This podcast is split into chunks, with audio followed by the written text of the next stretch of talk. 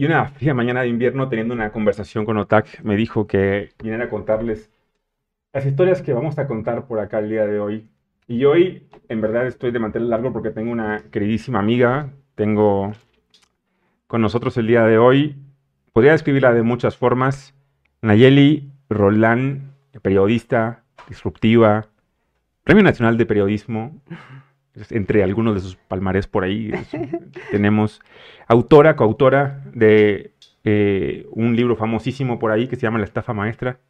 Y por eso me siento bastante contento de estar por acá. Nayi, ¿cómo estamos? Muy buenas tardes. Buenas tardes. Muy bien. Estoy muy contenta, Doc, de estar por fin aquí. Eh, estoy nerviosa, de verdad, estoy nerviosa, pero estoy emocionada. Estoy muy emocionada de estar aquí. No hay manera que tú estés nerviosa, no te lo creo. No te lo compro. Después de tantas entrevistas en tantos medios, venimos con, con nosotros que somos insignificantes, Neuronato y el Doc, pero te agradezco mucho el tomarte el tiempo para platicar por acá de, pues de, muchas cosas, no nada más de, tu obra, porque de tu obra tendríamos que hacer como diferentes capítulos para poder platicar de ella, sino hay, hay, hay tanto de qué platicar referente a esto. Yo admito que tengo una admiración muy profunda por el trabajo de periodismo. Tengo una admiración sumamente profunda por ese trabajo eh, y sobre todo por el periodismo, no nada más cualquiera, el periodismo de investigación, el que se encarga de, llegar a las entrañas, de darnos la luz a, los ciudadanos en el día a día, darnos otra perspectiva y a partir de ahí crearnos nuevas ideas. Y eso es como que en la parte en la que tú más te especializas, ¿no? Sí, sí, sobre todo en los últimos años. Eh, pero también creo que, llegar a este punto del periodismo de investigación tuvo que ver con lo que hice antes, ¿no? O sea, con el periodismo de, de, diario. Yo trabajé siete años en un periódico y hacía nota diaria, tal cual. Sí, muchas conferencias de prensa, también muchas coyunturas. También hice televisión, o sea, eh, reporté para televisión. Y sin duda siempre he creído que ese trabajo previo fueron las tablas de lo que significa mi trabajo ahora, ¿no? El, periodismo de investigación mucho más especializado, eh, mucho más obsesivo también, pero definitivamente no lo podría haber alcanzado si no hubiera sido por esa talacha diaria que tuve durante ocho años de mi vida, o diez más bien, como diez años de mi vida, en la que tenías que eh, sacar la nota. Em, ay, Doc, me espantas. Gracias. Este, donde tenías que eh, pues sacar la nota, eh, ah, que tenía que salir en el noticiario de la noche o que tenía que ser publicada al otro día, ¿no? En, el periódico. Y que esta, esta, mm, digamos que adrenalina por conseguir la nota el mismo día, eh, es como parte de la escuela, o sea, parte de la escuela también de la obsesión que uno tiene luego ya para hacer eh, periodismo de investigación, ¿no? Muchísimo más... Em, demandante, muchísimo más exhaustivo eh, y que requiere absolutamente todo de ti.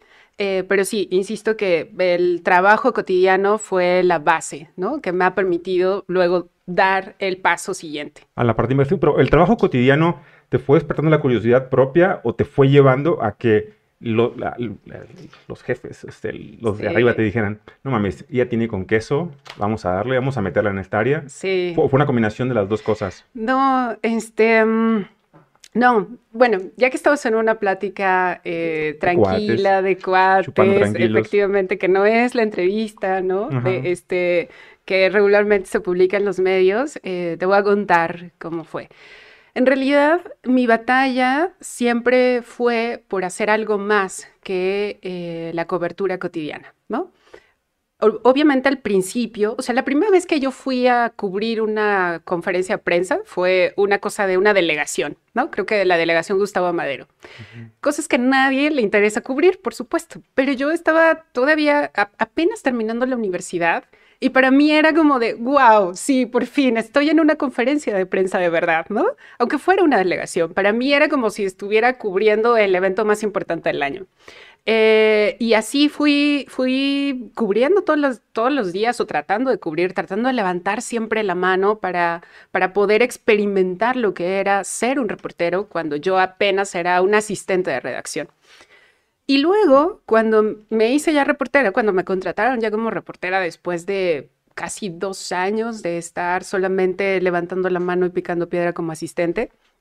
Eh, obviamente la experiencia de poder reportear todos los días una fuente, sobre todo la educativa, me encantó, aprendí muchísimo, pero después de cuatro años quizá, para mí ya no era suficiente, ¿no? O sea, ya había aprendido de la cobertura cotidiana, ya había aprendido del sector educativo y de repente quería hacer más cosas, ¿no?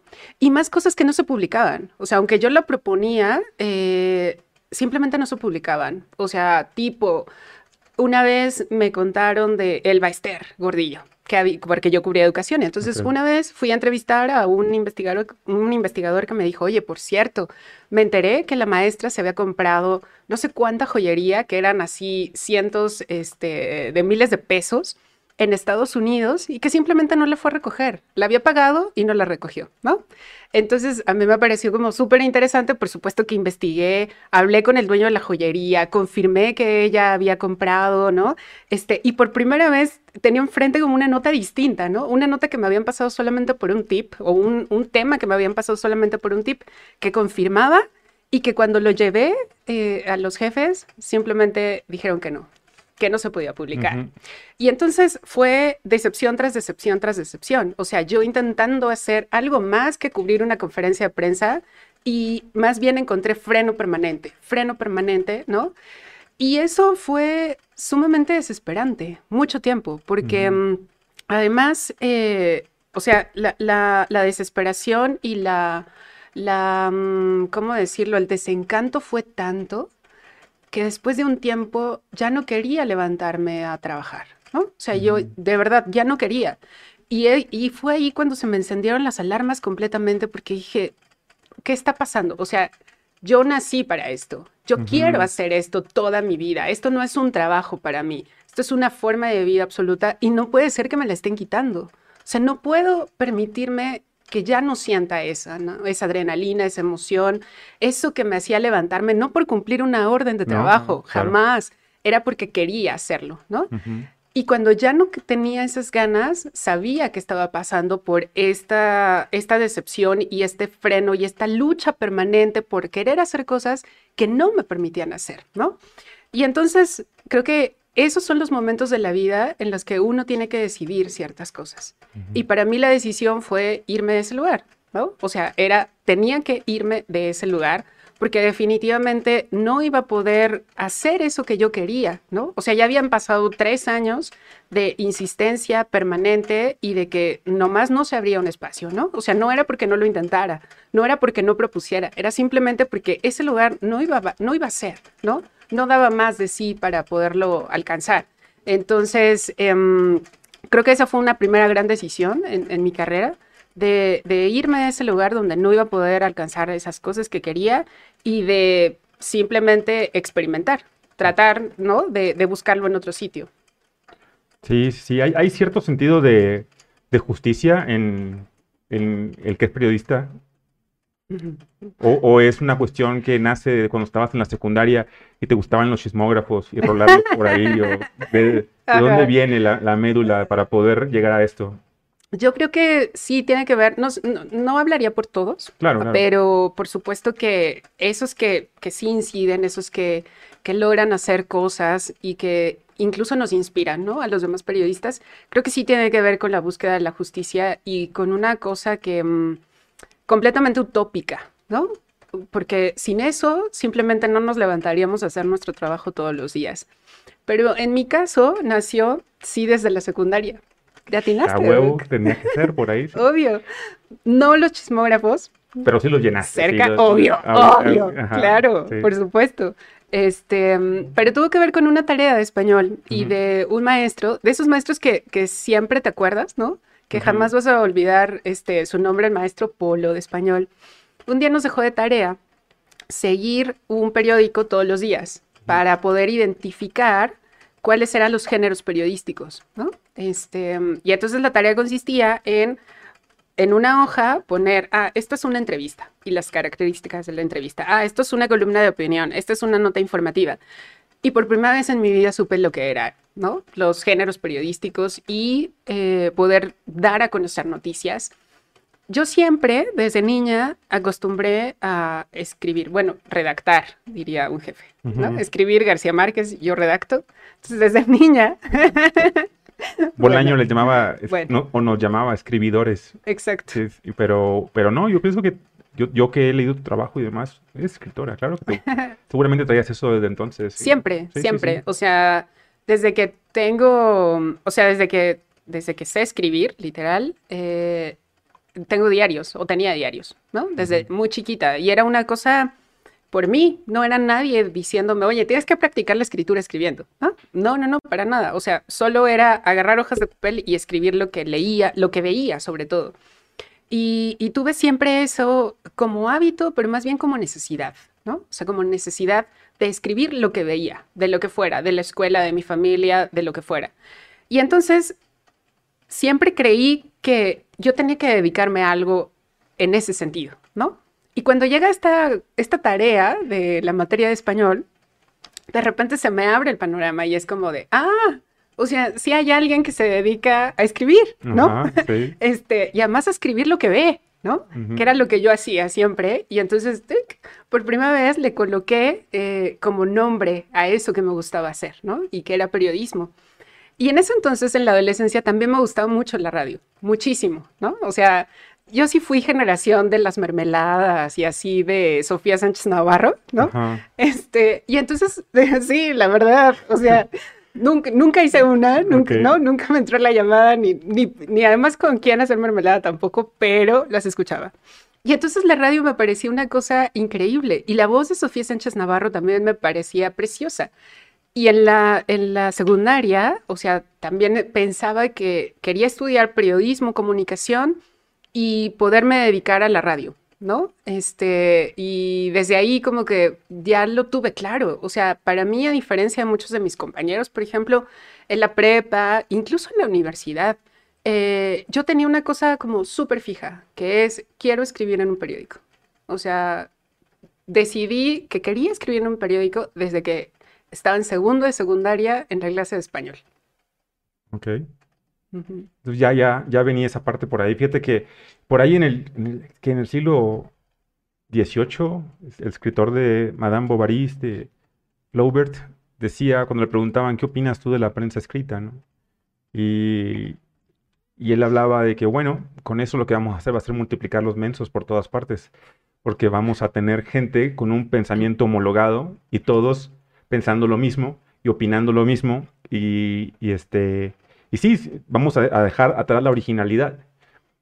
Ahora, eso era con la prensa escrita y me queda claro que también con la televisión, con el radio, por eso eh, este, el video, el video mató a la, a la estrella de, del radio, ¿no? Como dice la canción, porque llegan ese tipo de cosas y la, la, las masas lo sigue. Ahora que estamos en los medios digitales, que es muy diferente, se presta mucho para el crecimiento, me parece a mí, del periodismo de investigación porque ya no es nada más la fuente homologada, sino ya es que este medio tiene esta investigación, este tiene esta otra, y ya tú puedes comenzar a, discernir, a crear tu propia realidad y no ser como estos borregos que preveía Flubert en 1800 y pico, no me acuerdo exactamente cuándo fue que por ahí él hizo esta declaración. Entonces sí hay una, una apertura mucho mayor en ese sentido. Completamente, completamente. O sea, definitivamente lo que nuestros padres, incluso nuestros abuelos, se informaban. O sea, yo me acuerdo, por ejemplo, de chiquita ver Eco, ¿no? Este, ajá, eh, tengo así como flashazos de eso. Eh, y me parecía tan aburrido. O sea, me parecía tan aburrido que tuvieras que sentarte frente a la televisión y esperar cierta hora para que te dieran información y esto. Y ahora no. O sea, ahora tenemos la decisión de buscarlo, de, mm, elegir qué medio leer, qué reportaje leer, ¿no? Em, y con eso creo que también a nosotros nos pone mm, una, un reto mayor, que es frente a toda esa oferta, ¿no? Frente a todos esos, ¿qué haces diferente para que alguien elija leerte a ti? y no al de enfrente, ¿no? Y no al de al lado. Y entonces, em, en, Animal Político, ahí va mi comercial, en Animal Político, em, sí, sí mm, tenemos muy claro que la diferencia del periodismo que nosotros hacemos radica en dos cosas principalmente. Una, es servir al lector. O sea, cada una de las cosas que hacemos está pensada en servir al lector. Y dos, en que sea información corroborada, sólida, ¿no? En que, mm, en que no puedan desmentirnos nada. Y para eso se requiere muchísimo trabajo previo. O sea, antes de publicar debe estar 10 mm, veces corroborado. Súper importante. Fíjate que ya que mencionabas la parte de la SECU que salió a colación con todo esto, uno de los de los maestros que a mí más me, ayudó en, mi carrera y para poder entender lo valioso, eh, lo importante de lo que dices y el sustentarlo con fuentes, fue en la secundaria, en clase, de, si bien recuerdo, la de, no creo si era sociología o política en la SECU. Y en un examen era como poner, es una cosa súper boba, era poner el significado de iniciales, ¿no? Así, de que era la CROC, que era la CTM, ah, que era... Y yo, la verdad, como me fue muy bien en el examen, me valió pura madre, dije, voy a sacrificar como cinco preguntas y las voy a reventar, ¿no? Entonces, si ya tenía asegurado el 100, porque tenía todo, sacar 95 me valía pura madre, este, eran 100 preguntas, y cuando venían las del PRI y todo esto, y cada una, creí ser como chistorete, por así decirlo, y en lugar de PRI puse Partido de Ratas Inmundas y cosas por el estilo, ¿no? Entonces, cuando entrego el examen, eh, y ya que los tiene todos él, antes de irse, coge el mío y enfrente de todo mundo me dice, voltea, Carlos, y me levanta el examen y me dice, ¿qué onda con esto? Le digo yo, ajá. Me dice, ¿qué significa esto que está acá? Y le digo, pues nada. Y me dijo, estás reprobado. Y yo, ¿por qué? Solo ¿Tienes... tuve cinco horas. Sí, le digo, me dice, ¿tienes pruebas de esto? Le digo, no, dime las pruebas que tienes. Y le digo, no. Me dice, mira, en la vida, lo que digas en cualquier nivel, lo sostienes como hombre.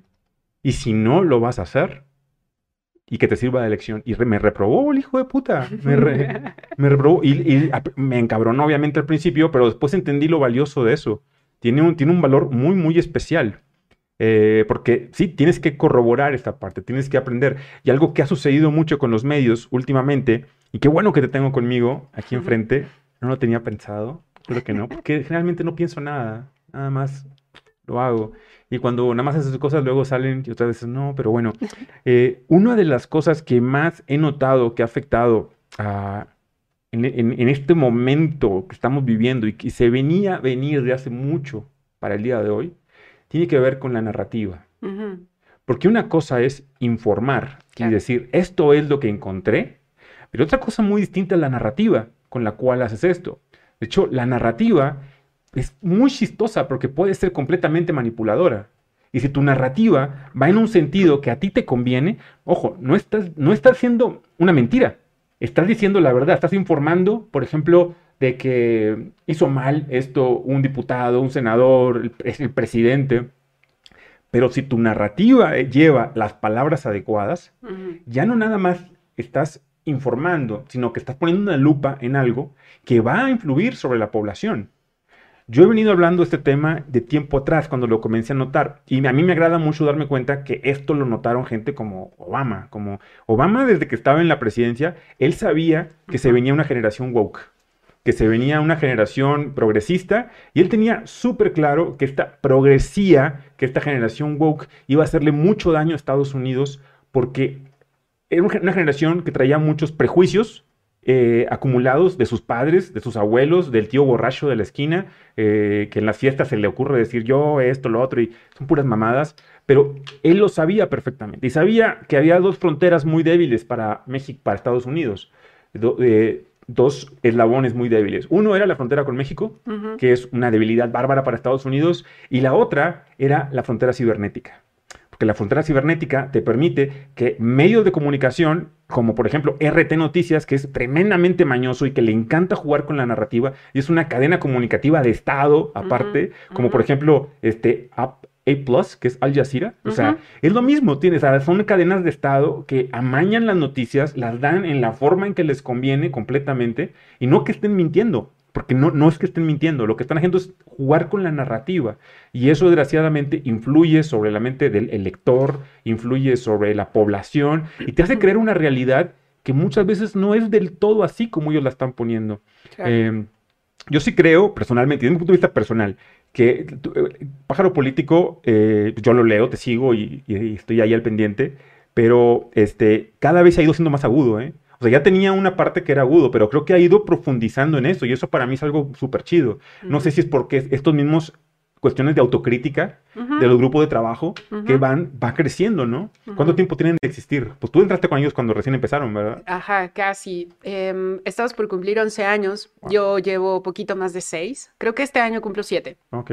Este, mm, sí, sí, sí, sí. O sea, permanentemente nos hacemos preguntas, ¿eh? O sea, y creo que también parte de lo importante de, de por qué nos podemos hacer preguntas es porque leemos a los lectores. Y eso, o sea, la posibilidad que dan las redes sociales, eh, Twitter, Facebook, de tener inmediatamente a tu lector diciéndote, oye, esta cabeza me parece que no, es, no tiene que ver con el texto, ¿no? O de aquí se equivocaron porque este dato está mal, no sé qué, o eh, yo estoy entendiendo esto del texto y entonces lo leemos y, son ojos distintos, obviamente, ¿no? O sea, son ojos que, no estuvieron revisando el texto cinco veces, que no pasaron eh, dos meses en el tema, ¿no? Y que cuando los lee un, lector fresco, pues obviamente le puede encontrar diferentes ángulos o lecturas. Y, nos sirve, o sea, nos sirve poder eh, hacerle caso a eso. Y justamente ese tipo de comentarios son los que propician que nos hagamos preguntas. En nos faltó probablemente incluir más fuentes en este texto. Eh, tendríamos que elegir mejor las palabras, mejor un encabezado. ¿Qué, ¿Cuáles son los temas que les interesan? Y sobre todo ahora, Doc, que obviamente tú lo has visto también porque eres tuitero, muy cañón. No, voy a ir más. Entro para ver y joder, a veces. Ajá. He, bajado, he bajado. No como tú, tú eres Twitter. Yo soy un tuitero eh, ahí pedestre, ahí este, un peatón de a pie, ahí tranquilo, pero no, tú eres una Twitter. Ahí bueno que la sigan a nadie. Eh, siempre se me olvida tu cuenta de Twitter. Pero Naya Roldán. Naya Roldán. Síganla en Twitter para que vean no nada más su trabajo cotidiano en el periodismo, pero aparte, como es muy disruptiva, eh, obviamente que siempre aporta su opinión, no nada más el dar la nota, sino... y, tiene que lidiar con los haters, es la parte que es más cañona, o sea... Exacto. No mames, yo veo cómo te han amenazado, oye, te han, yo, a mí me, yo de acá afuera puedo ver que sí, pero digo, tú, porque por cómo se calientan y veo las cosas, digo, no mames, güey, o sea, ¿es en serio? O sea, justo a ese, justo a ese punto iba. Mira, estamos en, comunicación, Doc, muy bien. Em, que justo ahora, con la polarización como está, em, cada vez que alguien dice algo a favor del presidente o en contra del presidente, lo que genera es una serie de ataques tremendos, ¿no? Y, e incluso pasa no solamente con opiniones, pasa con información. O sea, lo que nos pasaba muy al principio de sexenio eh, era, a ver, más bien, cuando terminó Peña Nieto o durante todo el sexenio de Peña Nieto, lo que pasaba era que si nosotros publicábamos una información diciendo el, el, presidente o el funcionario X hizo esto mal o no se cumplió con la meta de tal o se encontraron irregularidades de no sé qué, lo que pasaba con los lectores era que decía, ay, qué buen reportaje, no sé qué, qué bueno, la, la, la, ojalá investiguen más, la, la, la, la, la, la, la, la. Cuando esa misma información la publicábamos del gobierno en, en, turno, del gobierno actual, de repente empezamos como a, a tener esta reacción de los lectores de, no, ustedes están mintiendo. Cuando en realidad podíamos mostrarles ahí las pruebas, los documentos oficiales. Y algunos decían que estábamos mintiendo, ¿no? Esto en, el sexenio pasado. No, en este sexenio. En este. Ajá. Ya. O sea, en este sexenio hacíamos el mismo tipo de periodismo con mostrando, o sea, publicando. Tal cual como lo hacían antes. Como lo hacíamos antes. Ajá. Y aunque tuvieran los documentos enfrente, lo que decían es, ustedes están mintiendo, quieren afectar al presidente, ¿no? Claro, porque ustedes son chayoteros, igual que no sé quién, y entonces, por supuesto, quieren desestabilizar a la 4T. Y era como de, a ver, ahí cómo les decimos que, o sea, ¿qué más podemos hacer que mostrarles las pruebas, ¿no? O sea, más bien, creo que ahí lo que, no, hablaré por todo el equipo, lo que yo me di cuenta es que más bien la, que, la gente ya no quería, o sea, no quería leer esa información, ¿no? O sea, no quería, por una cosa de, lealtad política, mm, de, de, gusto, de apoyo, qué sé yo, o sea, pero, pero que le hacía reaccionar de este nivel, de ni siquiera con las pruebas enfrente podía reconocerlo. Aplicarla de si no lo veo no existe. tal cual, tal cual. Sí, sí.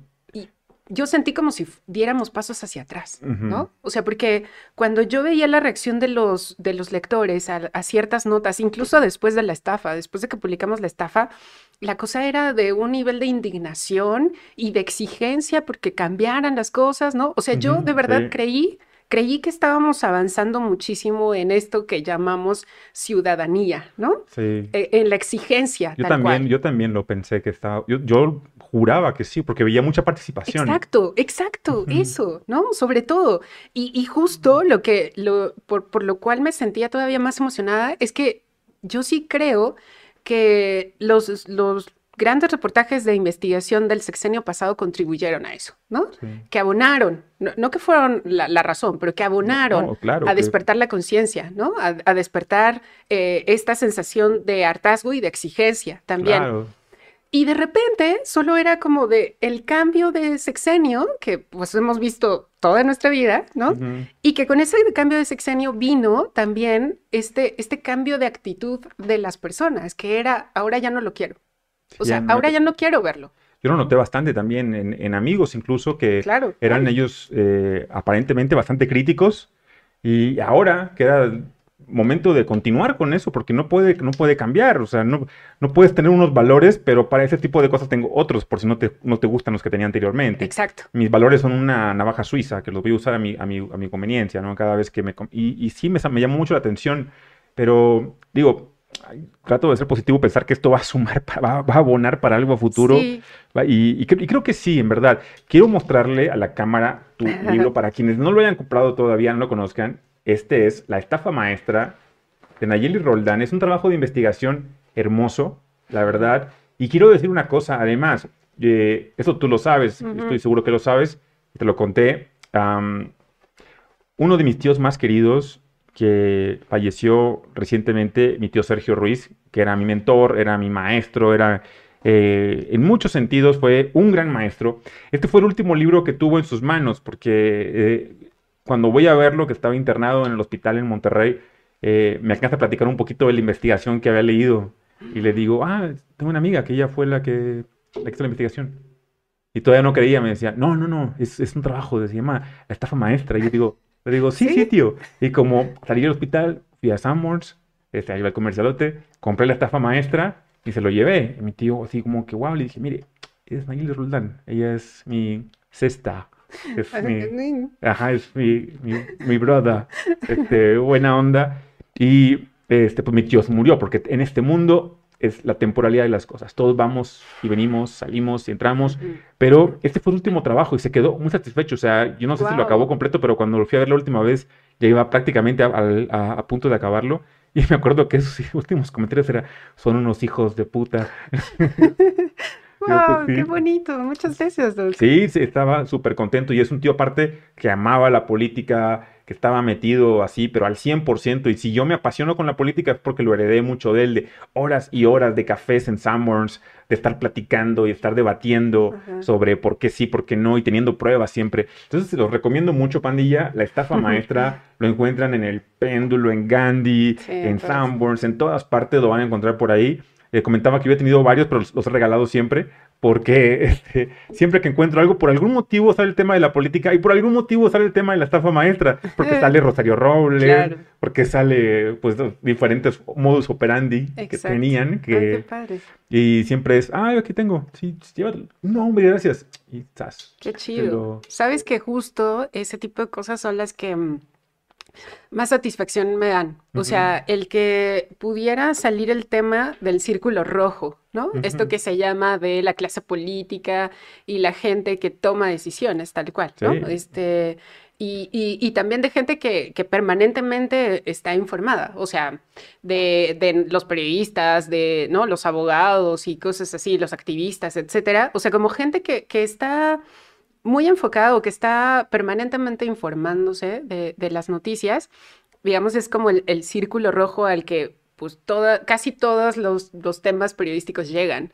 Pero cuando sale de ese círculo, ¿no? O sea, cuando ya en realidad es tema de tus amigos, de tu familia, eh, se vuelve eh, para mí, realmente importante. O sea, quiere decir que logramos el objetivo, ¿no? O sea, que no fue solamente quedarnos en un pequeño nicho, sino que llegar justo a la gente, porque en realidad esto lo que pretendía era llegar a todos, ¿no? O sea, no era un golpe para el presidente, no era una cosa como para, ay, claro, este, darnos el, taco de super periodistas, no, era para que llegara a la gente.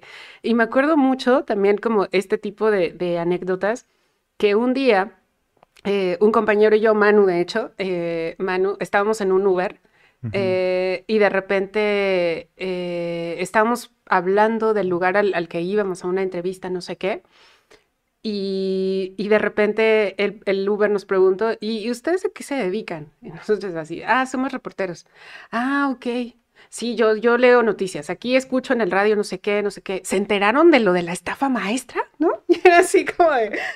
Sí, huevo, chido. sí, sí nos enteramos. Sí, qué buena onda. Este, sí, de hecho sí le dijimos, ah, bueno, pues nosotros somos, ¿no? Y él así de, no, de verdad, ¿cómo lo hicieron? No sé qué. Y entonces, claro, eso, en serio, son como de los, de los grandes reconocimientos para mí, que, que, tampoco es que se van contando por la vida, ¿no? Es más, que, o sea, creo que es la primera vez que lo cuento, este, pero que se quedan así, como guardaditos, claro, O sea, como de esos, esos espaldarazos, esas palmaditas. Ves que despertaste el pensamiento crítico en alguien, ¿no? Que, que, que, dijo, caray, este, qué chido que alguien se atreva. Porque hace falta eso en la ciudadanía. Hace Falta y, claro, el que puedas ver que alguien X, no importaba quién hubiera sido. Exacto. Lo hubieras tocado, que le hubieras acariciado el alma como lo hiciste con, con, tu trabajo. Ajá. Súper gratificante. Exacto. Y por supuesto. Y claro que el, el, Uber no iba a recordar mi nombre, ¿no? o el nombre de Manu. O sea, recordaba el trabajo. Y por supuesto que eso es lo importante, ¿no? Eh, eh, en periodismo siempre decimos que el periodista no tiene que ser la nota. Y un poco, eh, eh, yo, yo sí procuro que eso se cumpla, o sea, que, uno no sea la nota, pero también es cierto que uno tiene que dar a conocer su trabajo en los espacios donde te inviten a darlo, ¿no? Digo, esto no es promoción, ¿no? O sea, me refiero a este, esta entrevista definitivamente no es promoción, pero, pero en, en, otros espacios donde sí, eh, y donde me toca ser entrevistada, pese a que mi trabajo es entrevistar, eh, en un principio me costó trabajo, ¿sabes? O sea, fue como de, me sentía como un poco incómoda en por qué me toman fotos a mí si la que toma fotos soy yo. Exacto. ¿Por qué me entrevistan si, si la que entrevista soy yo? Ese es mi trabajo, claro, ¿no? O sea, mi, mi, trabajo no es dar entrevistas o, o, o, esa, esa no soy yo, digamos, ¿no? Pero luego también entendí que eh, parte de, lo que uno tiene que hacer en este momento, sobre todo en este momento que nos ha tocado eh, trabajar eh, o ser periodistas, tiene que ver con esto, con, con poder contactar con la gente también, ¿no? Conectar, con, conectar completamente.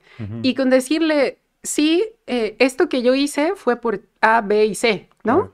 Eh, y que también nos pueda conocer y, por eso yo soy tan tuitera, por ejemplo.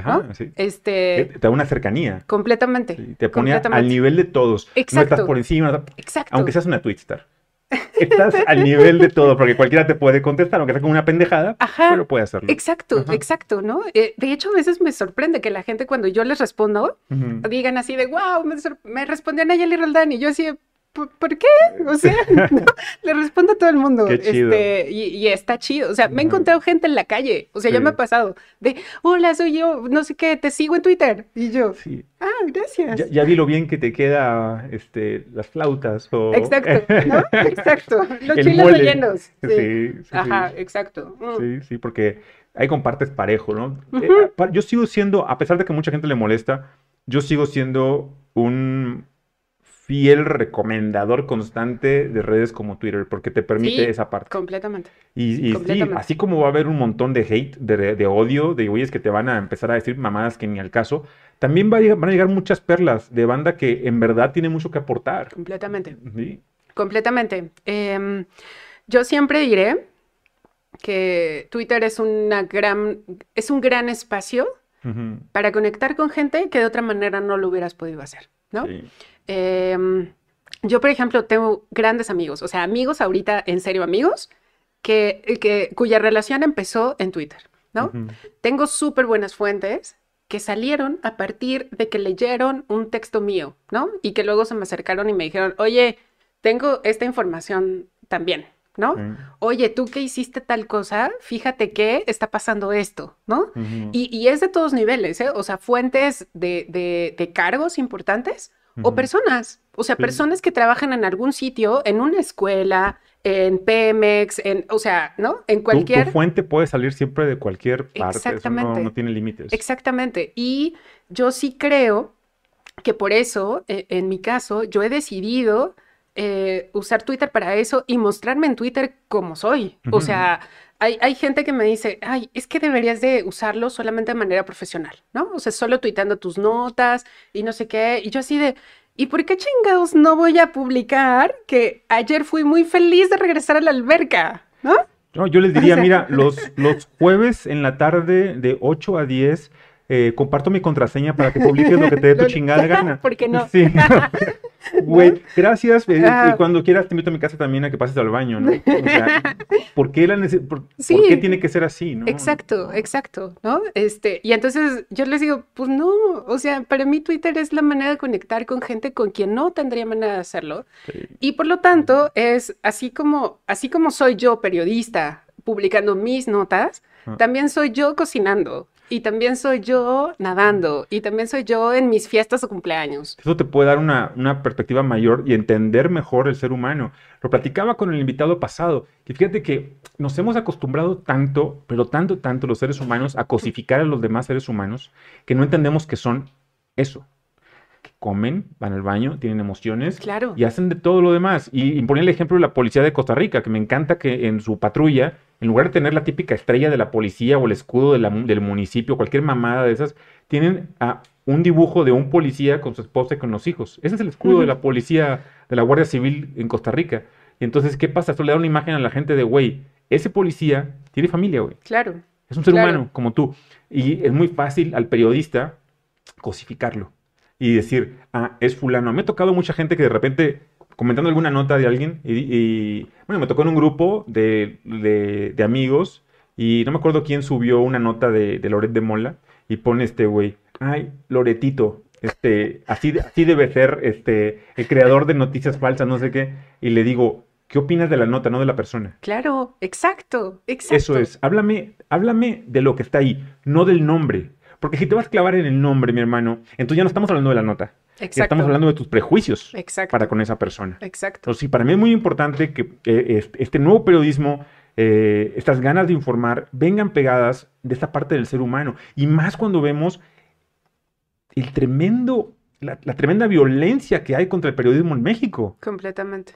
Pues que es muy fácil decir, ah, ¿cuántos periodistas lleva? O sea, sé que todas las profesiones son difíciles de una forma u otra, pero no mamen, el periodismo es muy importante porque nos ayuda, en verdad, en muchos sentidos para informarnos bien, para tomar decisiones, Exacto, para, en, el día a día, para saber dónde estamos y de dónde, de dónde vienen las crisis, de dónde vienen los movimientos y demás.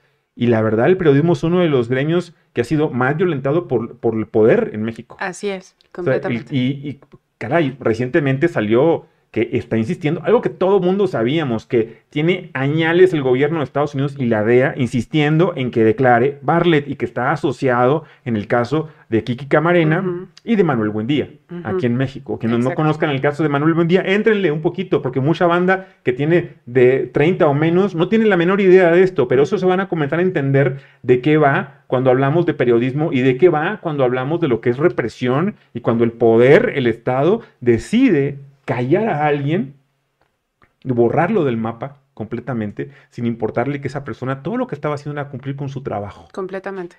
completamente. Y sabes qué, Doc, que, creo también que no hemos sido capaces de transmitir esto a la ciudadanía. Yo entiendo perfecto que, que venimos de una historia en la que un día se dijo y fue un día soleado. ¿No? O de, ¿no? O intentar, intentaron boicotear los, los Juegos Olímpicos. O los, ya no me acuerdo este eh, famoso encabezado de Excelsior, este, de, de, militares se enfrentan con estudiantes, ¿no? Claro, claro, sé que, que eso estuvo, que eso ocurrió. Pero también sé que en los años siguientes han habido una serie de periodistas muy valientes y que han hecho su labor a cabalidad, ¿no? Y que gracias a todos ellos es que personas como yo podemos hacer cosas como esta. Qué, bonito tu reconocimiento, porque es así. O sea, ellos, ellos, sentaron las bases. Así es. Y muchos entregaron su vida. Exacto. Por, precisamente por esa libertad de expresión. Por el poder decirlo. Puedes estar desacuerdo con la nota, puedes tratar de, corroborar que les estaban equivocadas las fuentes, pero ¿por qué atentar contra la vida de otro ser humano? Exactamente. O sea, esa es la parte donde... Exacto. Y entonces llegamos a un punto como este donde eh, medios y periodistas como Manu, como Miriam, como yo, pudimos hacer una cosa como esta, pero hay muchos que no pueden hacerlo en los estados. También esa es otra cosa que hay que, evidenciar o que diferenciar, que es lo que el periodismo que se hace en la Ciudad de México y el periodismo que se hace en los estados. Sí, no, no, no. Si vemos estados como Michoacán, Guerrero, en el norte, en California, en Chihuahua, o sea, neta, es una labor cuasi heroica lo que están haciendo, porque ya no es nada más y poder político, sino también es el narcotraficante, la nota relacionada al narco, con quién te estás metiendo, a quién le estás pisando un callo, y, esa es la parte que es súper peligrosa. Yo recuerdo cuando recién publicaste, nos fuimos tú y yo por ahí a cenar este, para festejar, que estuvo súper chicles, la verdad yo moría de ganas por darte un abrazo y decirte felicidades, güey, y todo. Sí, el otro día me estaba acordando justo de eso. Sí. publicamos el 7 de septiembre de 2017. Wow. Exacto. Y ese día nos fuimos a cenar, tú y yo, taquitos. Sí, fuimos a cenar taquitos y al Corona. al Corona. Al Salón Corona. Exacto. Que estuvo súper chido. Em, y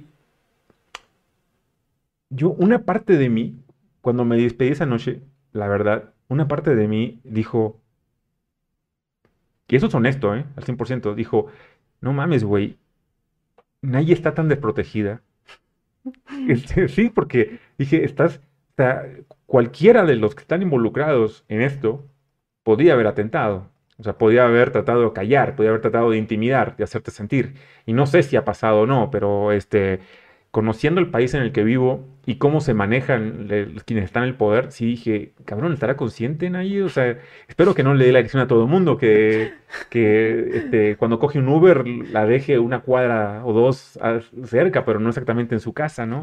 Porque es una labor que sigue siendo peligrosa en México, más cuando, hacemos, cuando haces periodismo de investigación como el que tú hiciste. Después de haber hecho un trabajo como este, ¿qué sensación te provoca, por ejemplo, el que nada más esté Rosario Robles y cómo está, no nada más que esté, sino el cómo está. Porque no es nada más el hecho de que Rosario Robles esté en el tambo, sino es el cómo, no son las formas.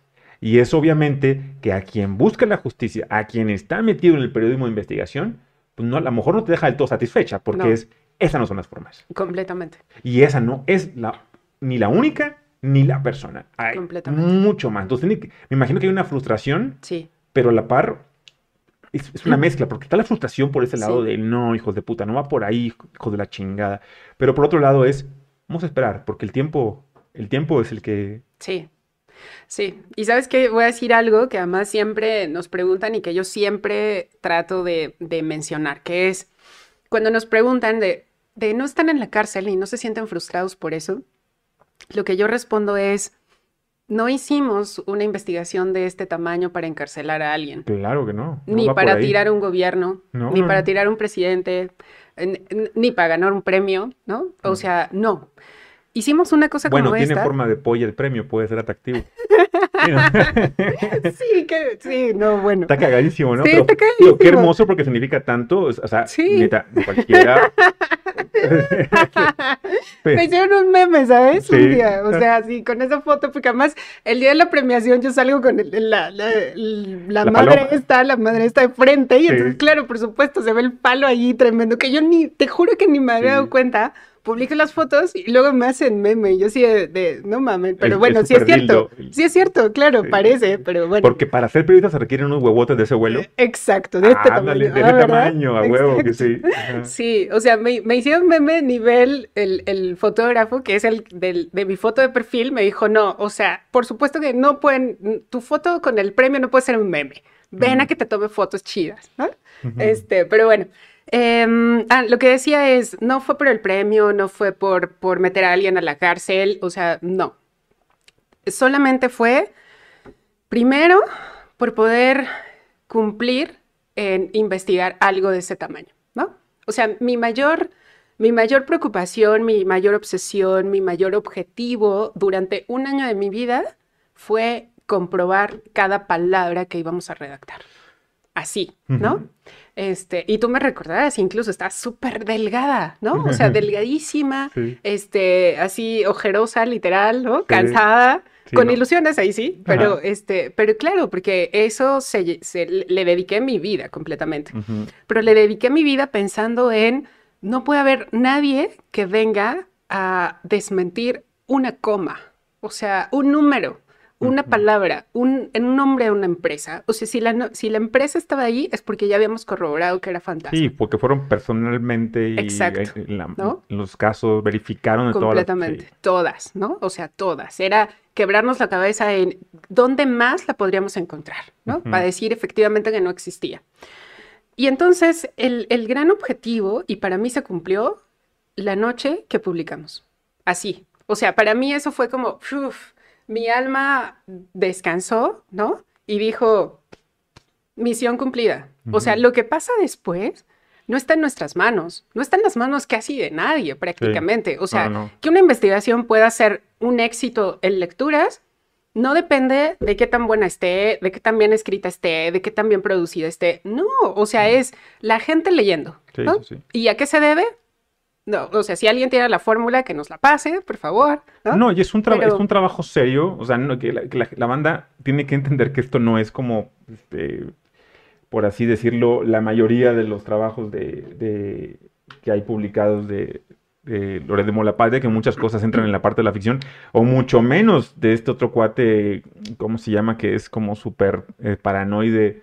Eh, son trabajos mucho creados en la política ficción. Exacto. Vaya, esto no, es, esto no, es política ficción, esto es un trabajo de investigación que da datos duros, que va directo a lo que tiene que entregarnos. Exacto. Y eso obviamente que, te, que le da un valor muy distinto. Exacto. Y entonces, para mí, el, el solo hecho de haberlo logrado y luego publicado y luego que la gente se enterara, el Uber, tu tío, ¿no? Tus amigos, este, gente que, probablemente nos está viendo. Eh, eso ya. O sea, para mí ese era el objetivo que buscaba alcanzar y que se cumplió. De ahí en fuera, lo que pasara, pues no, dependía de mí, no dependía de qué tantas lecturas tuviera, no dependía del gobierno, bueno, nada. Este, y, y, más bien yo estaba como, como dispuesta así, con la mano extendida, no esperando algo, o sea, no esperando tal cual de, ay, claro, ojalá que esto sea el Premio Nacional de Periodismo, ¿no? O que sea el Ortega y Gasset. O sea, bueno, en mi vida me imaginé ganar el Ortega, y Gasset, por ejemplo. no mames. En mi vida, o sea, ni en los mejores sueños lo tenía previsto. Qué bonito. Este, y un día llegó, y un día llegó el Nacional, y un día llegó el libro, ¿no? Este, y un día llegaron las entrevistas, y un día llegó el, el, el vamos a, el José Antonio Mit en un debate presidencial diciendo, y prometo que en mi gobierno no habrá más estafas maestras. Y yo así no mames, casi me da un orgasmo, güey. Claro, sí, usándolo como punto de, referencia claro, de ese tamaño. ¿no? Exacto, exacto. Entonces, em, que fueran pasando todas esas cosas para mí era solo sumar, ¿no? Ni siquiera era, o sea, como, no espera nada, nada ha sido decepción, en realidad. Más bien todo ha sido suma, absolutamente todo. Y luego, cuando llegamos ya a Rosario, eh, a Chayito. A Chayito, este, mi chayo, mi chayo, de verdad. O sea, yo ya tengo una cosa acá. No, tiene que haber una especie de, amor. Completamente. tiene que haber. trato de ponerme en tu lugar. Completamente. desde luego, hay una, hay una empatía. Absoluta. Y, y, y, la gente me lo reclama además. o sea, me dije, ¿cómo defiendes a Rosario? Yo decía, güey, es que, a ver, no, no es que la defienda, sino es que veo las circunstancias, ¿no? Claro, Y además, si tú lees incluso en este libro parte de su historia, es increíble. O sea, es una mujer que venía de la izquierda extrema, ¿no? Y que de repente pasó luego todo este rollo de se enamora de Ahumada, sus escándalos, prácticamente estaba acabada. O sea, su carrera política estaba tres metros bajo tierra, ¿no? Y luego resurge, y luego resurge con el PRI, y luego es secretaria de Estado, cuando todo el mundo la daba por muerta políticamente. Eso a mí me parece digno de, de estudio, incluso hasta de admiración, ¿eh? O sea, desde luego, sí. Eh, lo que hizo después, pues ya, por supuesto que, que, serán las instancias correspondientes que la juzguen, pero, pero el hecho de que una persona saltó de su entierro político hacia una Secretaría de Estado en un gobierno en el que nunca había militado, por Dios, o sea, neta, algo debe de tener la señora. No, desde luego. Algo tiene. Entonces. le gira, le gira y cañón, no sé, y, de que sabe negociar bien con, con, con, todos los círculos. Exacto. El, rojo y demás. Y, completamente. Sabe hacerlo. Completamente. O sea, es más, incluso una cosa interior, ¿no? O sea, el que te, te haga levantarte de, de un, un, pisotón como el que tuvo, ¿no? De un entierro como el que tuvo, no lo hace cualquiera, ¿no? Y además menos siendo una figura pública, pública, pública. O sea, que, que imagínate tú una mujer a la que le publicaron las notas de amor y, y, sexo con ahumada sí, en, un periódico de circulación nacional. Sí, y que, y que eso la, hizo más fuerte. O sea, que al final en su momento este, abonó para, para, lo que posteriormente vino a llegar a la Secretaría del Estado. Completamente, ¿no? Entonces, bueno, dejando también de lado esa parte de su historia política y, todo el rollo, eh, a ver, inocente en la estafa, o sea, que realmente no supiera nada de la estafa, no lo creo, ¿no? O sea, hay todos los elementos que, demuestran que ella, por supuesto, que estuvo enterada. Pero de ahí a que sea la única mujer encarcelada por la estafa, que sea la única responsable, hay un tramo de distancia, ¿no? Es enorme. Porque eh, sí creo, en, algún sentido, que, que, sí es como, es como la venganza o como la cuota de género al revés. ¿Por qué? Porque los dos grupos, o sea, los grupos que se disputaban el poder entre el gabinete priista, eh, estaban como los políticos, políticos como Osorio y, los otros, los, los, niños bien, los tecnócratas, eh, Peña, Videgaray, etcétera, ¿no? Y si tú te fijas, ambos están bien en este momento. Ambos están protegidos, unos con fuero, otros en el extranjero, ¿no? Viviendo súper bien. ¿Y quién es la única que realmente podían sacrificar como de, Ahí va. ¿Quién, tenía toda la pinta de chivo expiatorio? Exactamente, ¿no? O sea, no es de ningún grupo, no es de nuestro partido, es mujer, ¿no? Este, como de, mm, pues a quién le importa, pues que vaya ella. Güey, qué fuerte lo que estás diciendo, Naye. Sí. Sí. E, esa es mi lectura. No, claro, claro, y, te la puedo dar.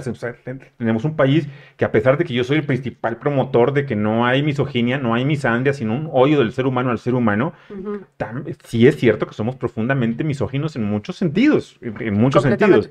Y qué fácil fue echarnos al plato a Chayito. Claro, y además era como como, como la villana perfecta, ¿no? O sea, era la villana perfecta en el sentido de... Ella, ella nos reclama mucho, ella reclama mucho de por qué la estafa lleva su nombre. Y yo diría que no es que la estafa lleve su nombre, sino que más bien eh, fue más indignante que los recursos que iban para los más pobres se, desviaran, ¿no? Y entonces por eso se colocaba a la sede Sol como en un lugar principal. Eh, y luego pues ella, o sea, ella, esta defensa que, salió inmediatamente, ¿no? Tras publicarse el reportaje de a mí, yo, a mí que me demuestren, ¿no? Si yo firmé, no sé qué. Entonces, pues claro, también como que ella se colocó en esa palestra porque los demás escondieron la cabeza, ¿no? O sea, los demás fue no decir absolutamente nada y esto se va a olvidar y ya, ahí que se quede. Y entonces, eh, aunado a esto, como a los grupos de poder y que ella no pertenecía a uno, eh, pues también están los videoescándalos, ¿no? O sea, no se puede olvidar esa parte porque tan sencillo como el juez que resolvió que ella permanecía en prisión es sobrino de, Dolores Padierna y de René Bejarano. Chucha, sí. Y, no se dieron cuenta. Bueno, eso dice la defensa, que no se dieron cuenta y de repente, o sea, yo estuve en las audiencias, ¿no? Y lo que pasaba en las audiencias era un ambiente terriblemente hostil eh, eh, del juez contra la defensa, contra Rosario, ¿no? Em, y, no se puede olvidar, insisto, que Andrés Manuel siempre dijo que quien había orquestado o que había participado en los videoescándalos era Rosario, con el jefe Diego, con Carlos Salinas, ¿no? Esto puede entrar en la política ficción también, o sea, ¿no? Yo, yo efectivamente tampoco tengo algo para decirles, sí, claro, fueron ellos, eso es lo que decía Andrés Manuel. Sí, era, su constante. Incluso algo que retomo justo en este libro es, Rosario escribió un libro, ¿no? Una, una autobiografía. Y en esa biografía ella dice, si Andrés Manuel llega al poder, probablemente me pueda encarcelar.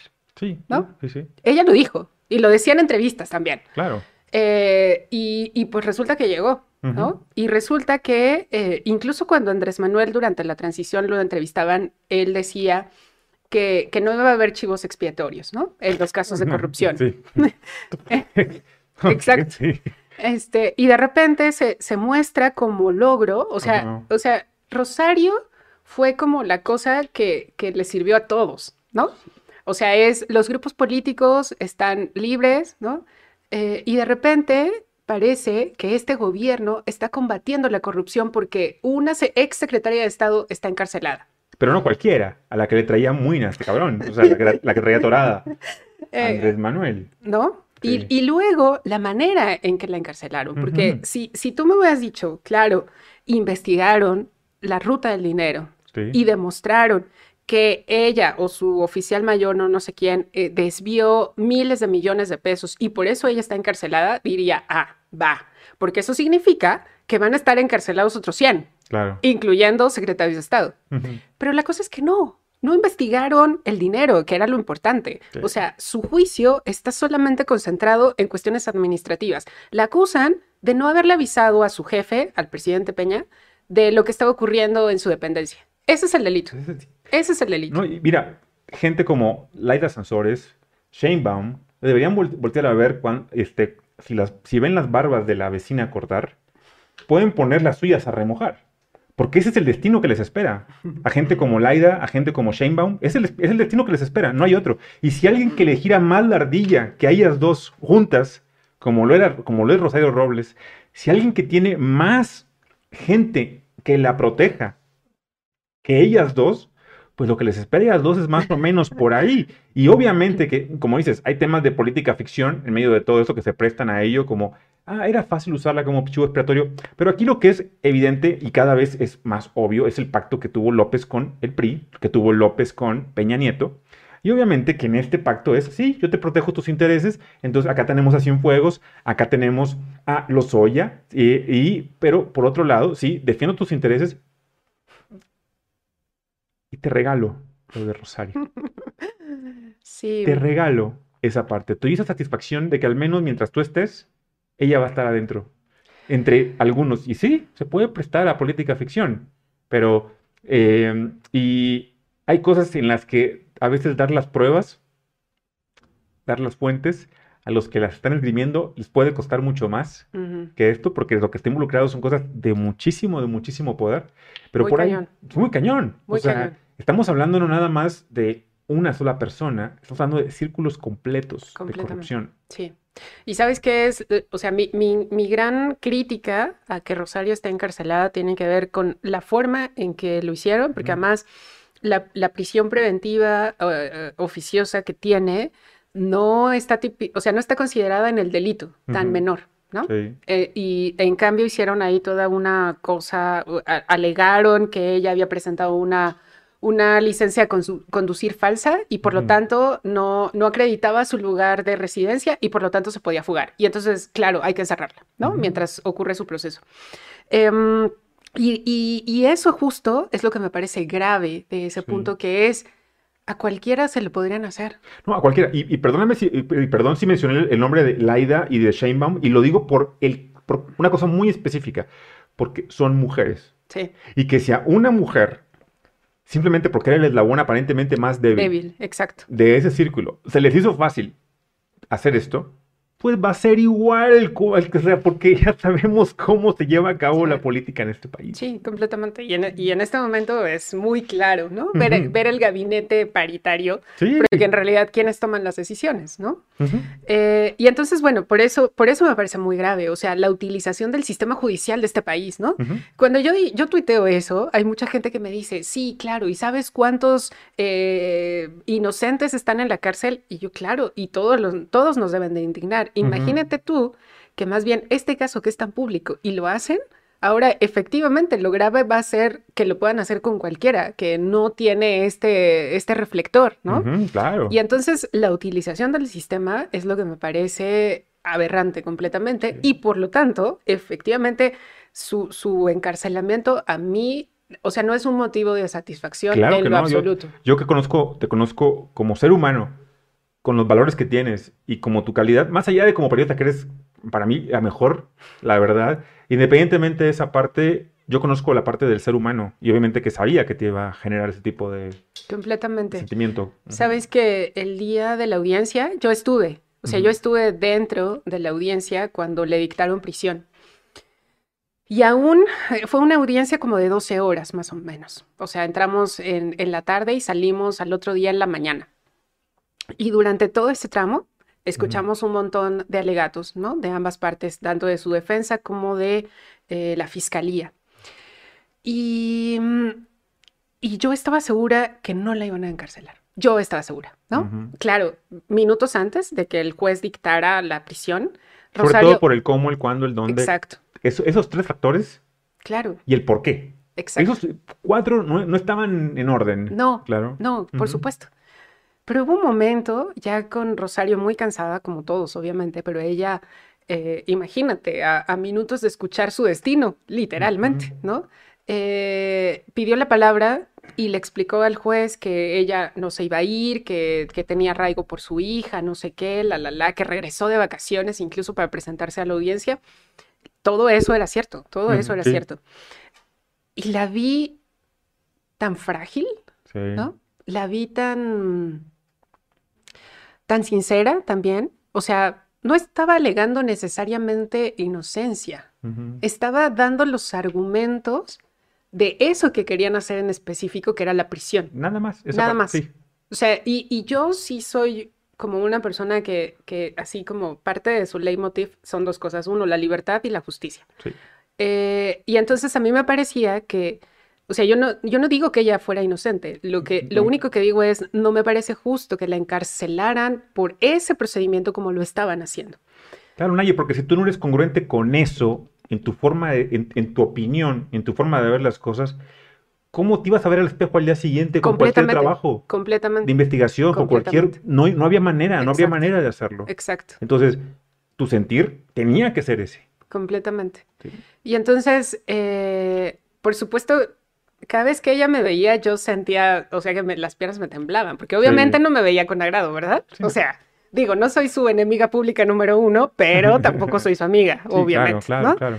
Este, y entonces cuando, cuando el juez dice y, le dictamos prisión oficiosa, no sé qué, y María del Rosario Robles Berlanga tiene que ser trasladada al penar de, de Santa Marta, Catitla, o sea, su hija empieza a llorar, se le acerca, ella voltea, no lo puede creer. Todos los periodistas que estamos ahí, todos se, salieron en chinga, ¿no? Por supuesto, porque hay que mandar la nota porque en ese momento no tienes teléfono. Siempre quiere ser el primero. Siempre quiere ser el primero. Ajá. Y yo me quedé ahí. O sea, yo me quedé ya valía más el resto. Claro. Ya valía para pura verga la nota, valía para pura verga hacer la, primera. esto no era algo que... Espera. No, sí. Nada. Te entiendo. Y solo me levanté y me temblaban las piernas, O sea, me temblaban las piernas, tenía ganas, o sea, era como demasiadas emociones, pero que lo, central era, no lo puedo creer. O sea, esto no está pasando. Así como ellas no lo podían creer, como Rosario, su familia, su hija, no lo podían creer, yo también estaba de pie diciendo, es que no lo puedo creer. O sea, ¿cómo fueron capaces, no? ¿Cómo fueron capaces? Porque además, créeme que en las audiencias, cada vez que la fiscalía o el juez les preguntaba a los fiscales, eh, ¿cuánto monto se supone que desviaron y no sé qué? Y los fiscales ni siquiera lo sabían, tenían que estar buscando entre su pila de papeles y yo así de, yo sí me la sé, Claro. O sea, eh, eh, o sea, era como de, güey, neta, si yo, si yo quería como litigar ahí el caso, porque yo me lo sabía y, y, la fiscalía estaba como, ¿no? Muy, muy endeble. Y entonces, con mayor razón, no era un trabajo de la fiscalía tal cual que, hubiera conseguido que, que, Rosario fuera vista como responsable y que hubieran logrado efectivamente fincarle algo para que fuera encarcelada. Y entonces, o sea, por eso estaba más segura de que no iba a pasar y de repente pasó, ¿no? Y yo solo la estaba viendo y decía, güey, te juro, yo tenía ganas de llorar. O sea, yo estaba viéndola despedirse de su hija y, y de repente fue una cosa como de, de, de ponerme en su lugar. O sea, que yo dije... ¿De sororidad? Sí, pero además sabes también por qué. El sentimiento de madre e hija. Sí, claro. Fue así de lo que me conectó enseguida. O sea, fue como yo ponerme en, el lugar de su hija Mariana y de decir, huevos, no mames. O sea, si yo estuviera viendo a mi mamá así, no mames. O sea, ¿no? Claro. No mames. Sí. Y, y, eso, o sea, esa despedida de ellas dos, de, de, su hija llorando, de ella también, fue lo que a mí más me impactó. O sea, esa sensación, te juro que no la voy a olvidar nunca. Y que para mí fue ver a la Rosario verdadera, porque además también puedes considerar lo que quieras del desvío de recursos. Sí, sí, sí. Pero otra cosa es Rosario Madre. Sí. ¿No? Tenemos que distinguir muy bien entre esas partes, o sea, como seres humanos. Claro, por supuesto. es, yo, y, lo aclaro, por ejemplo, cuando platico de temas de política con amigos, siempre les digo, güey, te advierto. Y siempre les digo, a partir de este momento, y amigos muy queridos, o sea, les digo, a partir de este momento, que si quieres discutir, vamos a hacerlo. Pero te digo, yo voy a ir contra tus ideas, no contra tu persona. Exacto. Son dos cosas muy distintas. Exacto, completamente. Y, y, a nivel, por ejemplo, si vamos a la parte judicial, es contra, no contra lo que no es, no tienes que ir contra lo que, contra lo que hizo, con los argumentos, no con algo como una excusa para guardar a alguien. Eso no es correcto, esa no es la forma de hacer las Exacto. cosas. Y si no sabemos distinguir eso como ciudadanos, el día de mañana cualquiera vamos a estar en esa situación. Ese es el punto. Es cualquier otra persona. Ese es el punto, ese es el punto. Y la verdad es que yo sé que un día, o que probablemente no lo consiga, pero te juro que cada vez que hago una nota en la estafa, siempre menciono lo mismo de Rosario no es la única, es todo un sí, sistema. Yo te, visto, yo te, leo, yo te leo, yo sé que es tu, es tu, llamémosle quizá lucha o tu, o tu necesidad de informar esta parte de manera adecuada. Completamente. Este, ¿Tú has probado CBD? No. ¿No? ¿No lo has probado? ¿Puedo hacer un pequeño comercial de nuestro patrocinador? Claro, por supuesto. Desde luego. claro. Pues me voy a encargar, como no has probado CBD, me voy a encargar de que nuestro patrocinador te haga llegar un poquito de CBD.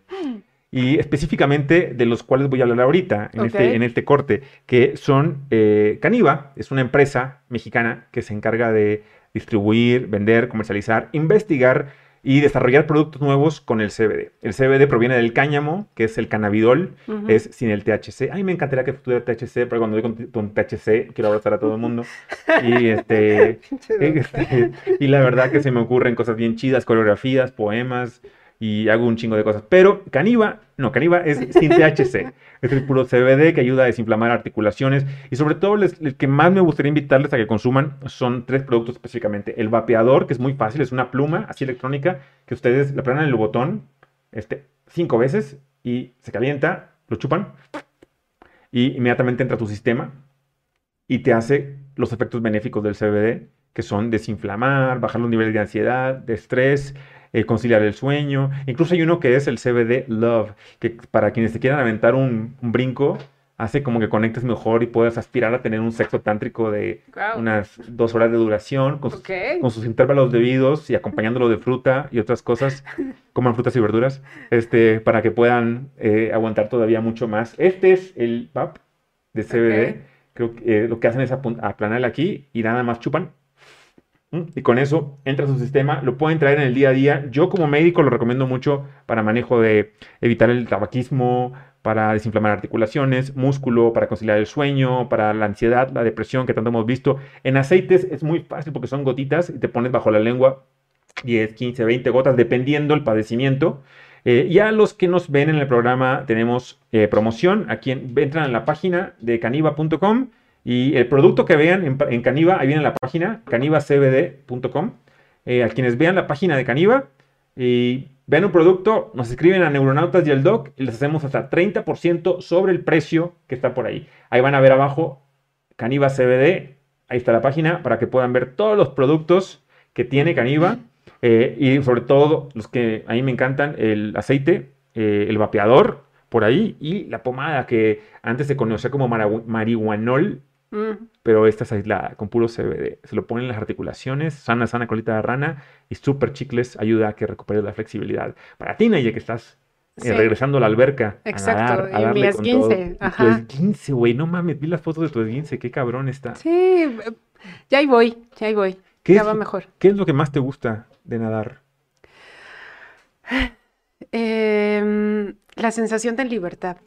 O sea, para mí nada, o sea, flotar es como lo más cercano a volar, ¿no? Eh, y, tengo pendiente, por supuesto, lanzarme en paracaídas, que no lo he hecho.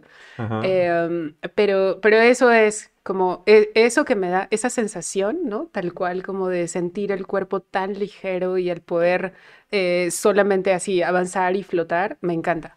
Y la respiración, ¿sabes, ¿sabes también que el, el, poder sentir mi cuerpo, todo, todo. O sea, yo empecé a nadar justo en el periodo en el que me cambié de trabajo, ¿no? En el que ya no quería hacer nada más.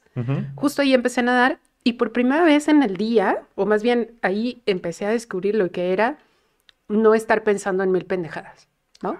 O sea, en todo esto que me estaba consumiendo. Es una forma de meditación en movimiento. Exacto, exacto. Ahora ya lo veo así. En ese momento no sabía qué era, solo que me gustaba, ¿no?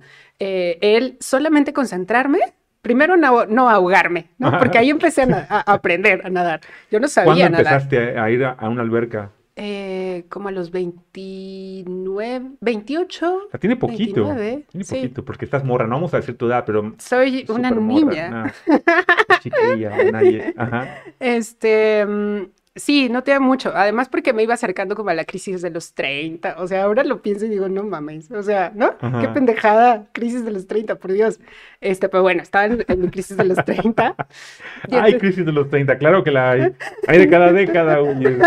Sí. Pues, güey, estás a punto de entrar en la mejor etapa de, tu vida y tú crees que se va a acabar la vida. Nadie te informa, no es la mejor la Viene el cuarto piso, está súper verga. O sea, re chicles. Pero bueno, a ti te falta un rato todavía para ese cuarto piso. No Disfruta el tercero, disfrútalo. Yo, yo, sí como tú un poco, tragaños, este, Doc, ¿no?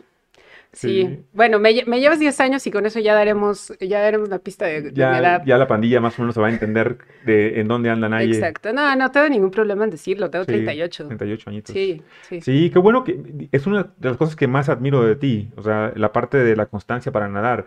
Y quienes no te conocen, a lo mejor podían ver tu tweet donde casi lloro cuando, cuando y no lo pueden entender. Pero yo que, yo que conozco a Nayi un poco más, sé que sí, que eso la puso al borde de las lágrimas, porque después de año y medio, más o menos, de estarse privando de algo por la pandemia, por las restricciones y demás, algo que es tan hermoso, que es tan bello como el nadar, que es, que es una meditación en movimiento. Yo, yo nadaba bastante antes, sobre todo cuando tenía como 25, 30 años de, edad. Eso sí, hace mucho. Hace mucho chingo de tiempo.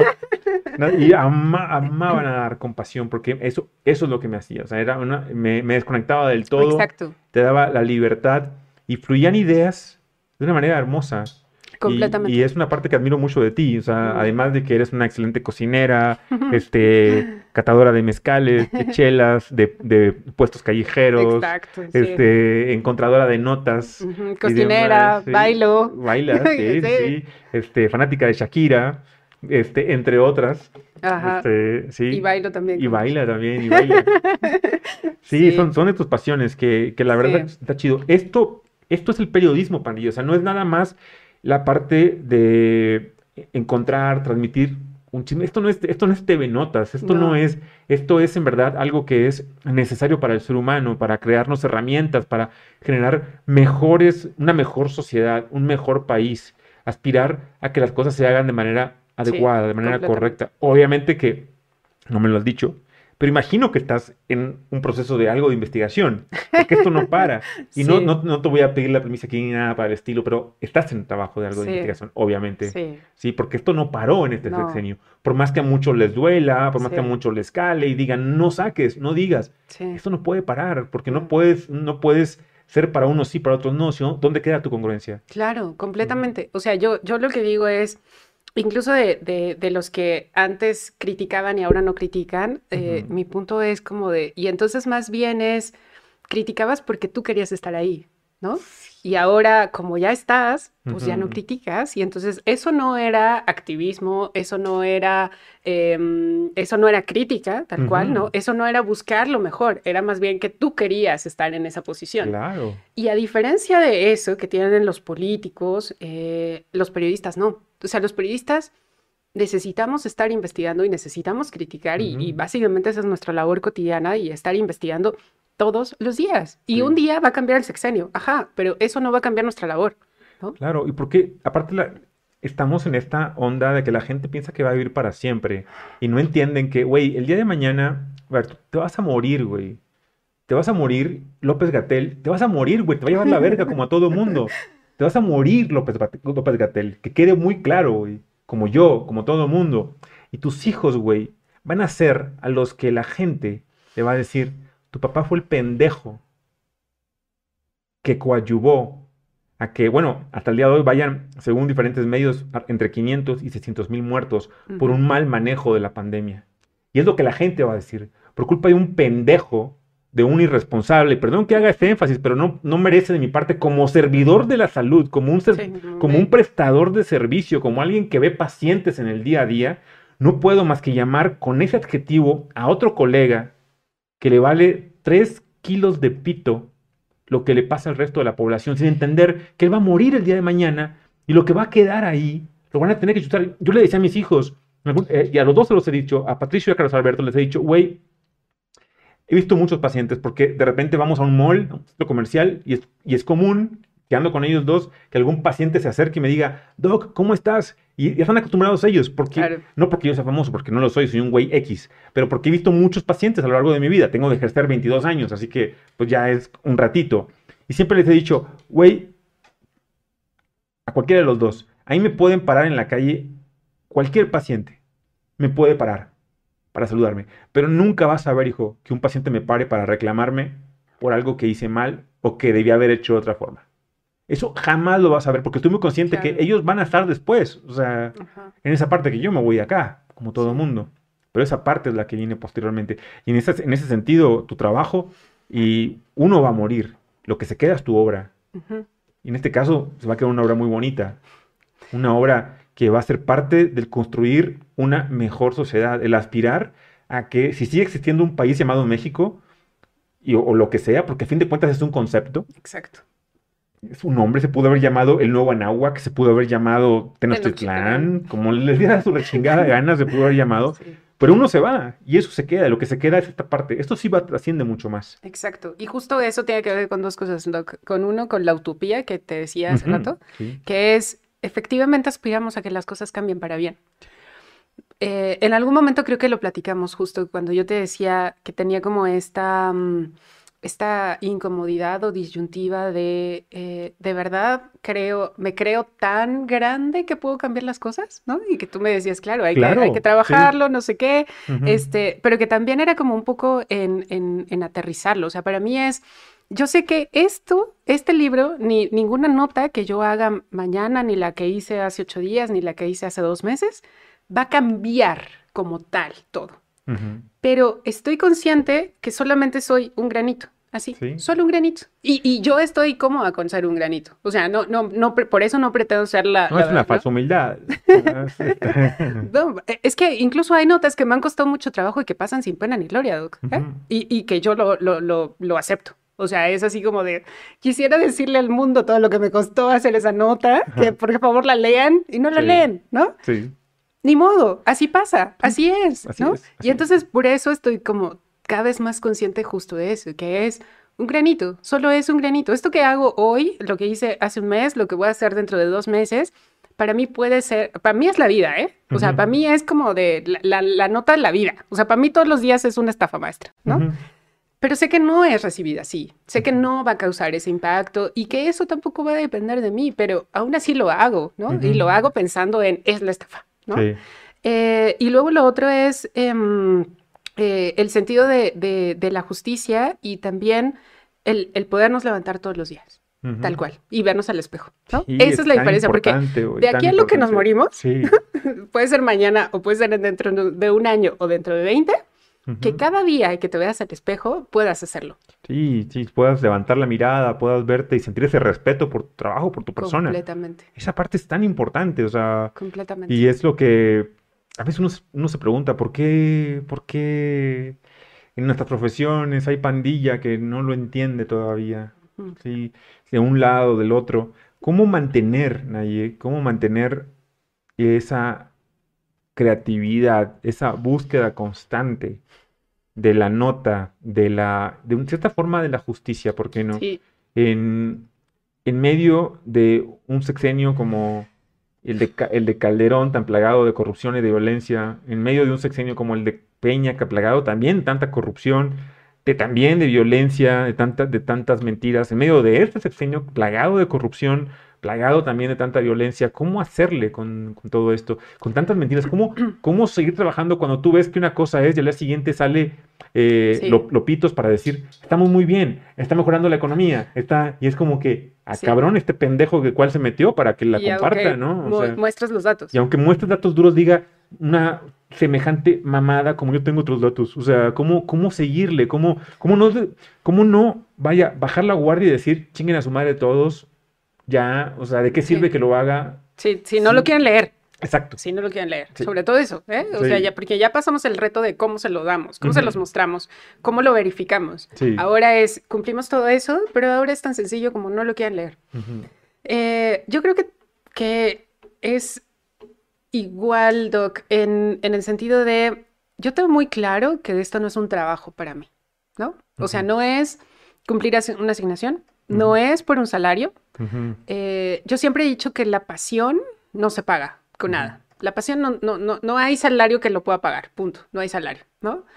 Y entonces, esta pasión que yo tengo eh, por, por, por descubrir cosas, pero además por intentar abonar a que las cosas vayan mejor y que haya un poquito de justicia, un poquito solamente. O sea, si, si un día logramos que a alguien le hagan una operación gracias a una nota, claro. Ya, o sea, neta, ¿no? Eso es lo que me mueve a hacerlo completamente, ¿no? Eh, y eso ha pasado. Y entonces, y, y, cuando la gente me escribe así de mi hijo, este, mira, las fotos de mi hijo vivo, ¿no? O sea, esas cosas, o sea, de verdad, yo, yo, claro, o sea, yo he llorado viendo esas fotos, ¿no? Esos mensajes de la gente, y que por supuesto eso no tiene que ver con que lo voy a publicar, ¿no? Ni voy a publicar una nota, ni voy a publicar eh, este, las palabras de, de los papás. La, el altruismo no tiene cara. Exacto. Y eso lo tenemos muy claro. Exacto.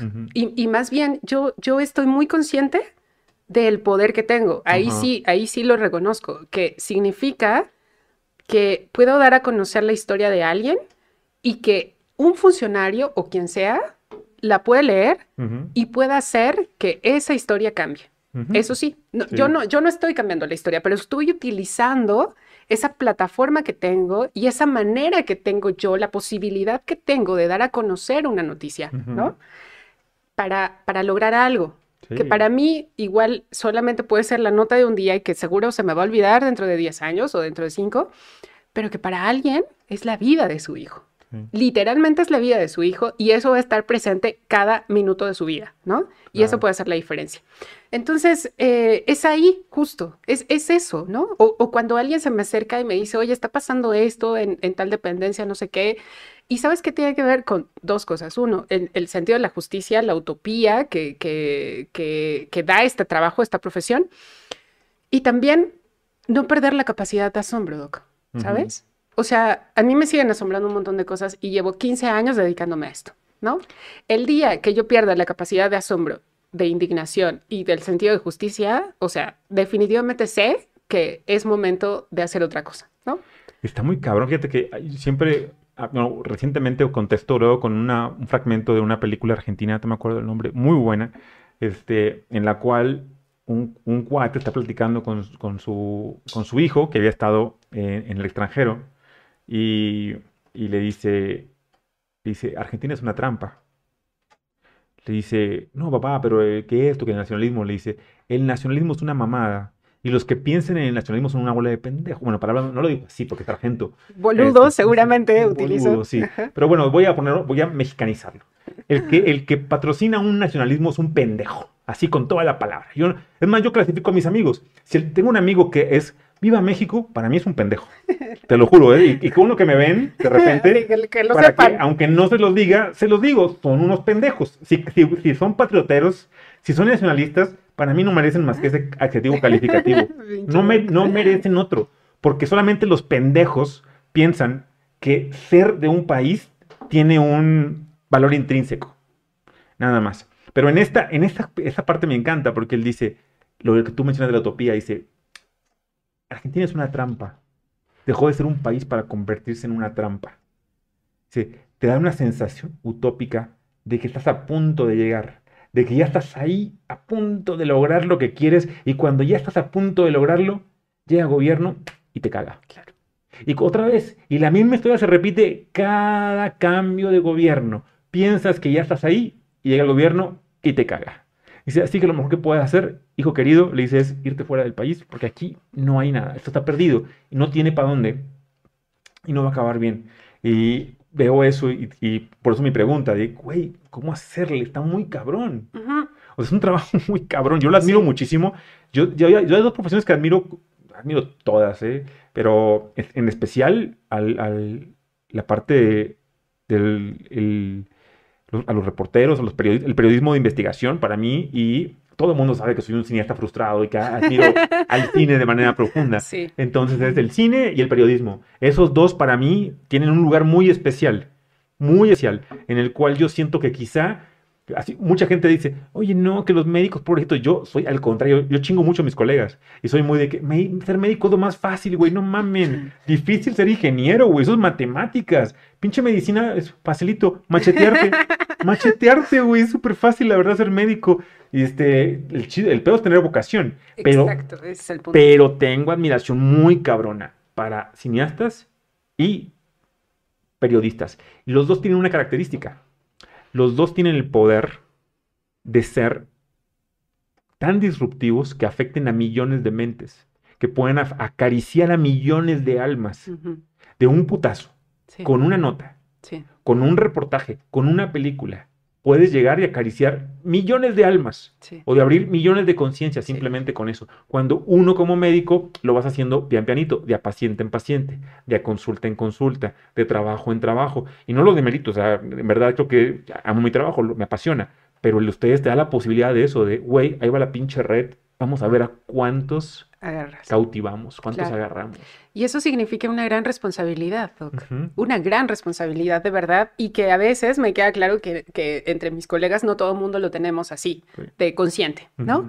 Eh, pero, pero para quienes sí, o sea, en serio nos lo tomamos súper, súper, súper, súper en serio, ¿no? o sea, es redactar una nota y saber que ahí así como en, digo, con, la, la, distinción de vida, pero así como ustedes tienen en sus manos la vida de alguien, los médicos, los reporteros también. Claro. Al publicar la vida de alguien, ¿no? Eso es una gran responsabilidad y por lo tanto, justo, es que uno se, preocupe y, se ocupe de verificarlo absolutamente todo. Si vas a mencionar un nombre de alguien haciendo algo, es porque tienes todas las pruebas. Yo voy a mencionar el nombre ahorita como una forma de tributo de una amiga que fue muy querida, que también se llamaba Rosario, eh, Chayito, la conocíamos en la facultad.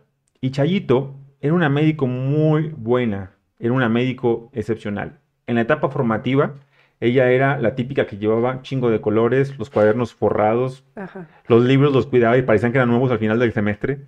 Este, pero los estudiaba, pero los cuidaba. Era, era súper cool. Y era, me, me, acuerdo en la etapa formativa como médico, que Chayito lloraba con las pacientes cuando estaban dando a luz estaba el parto ahí en, en el momento y Chayito llorando, puje madre, puje. Ahí, y nos, nos, cagaba de risa porque era muy sensible.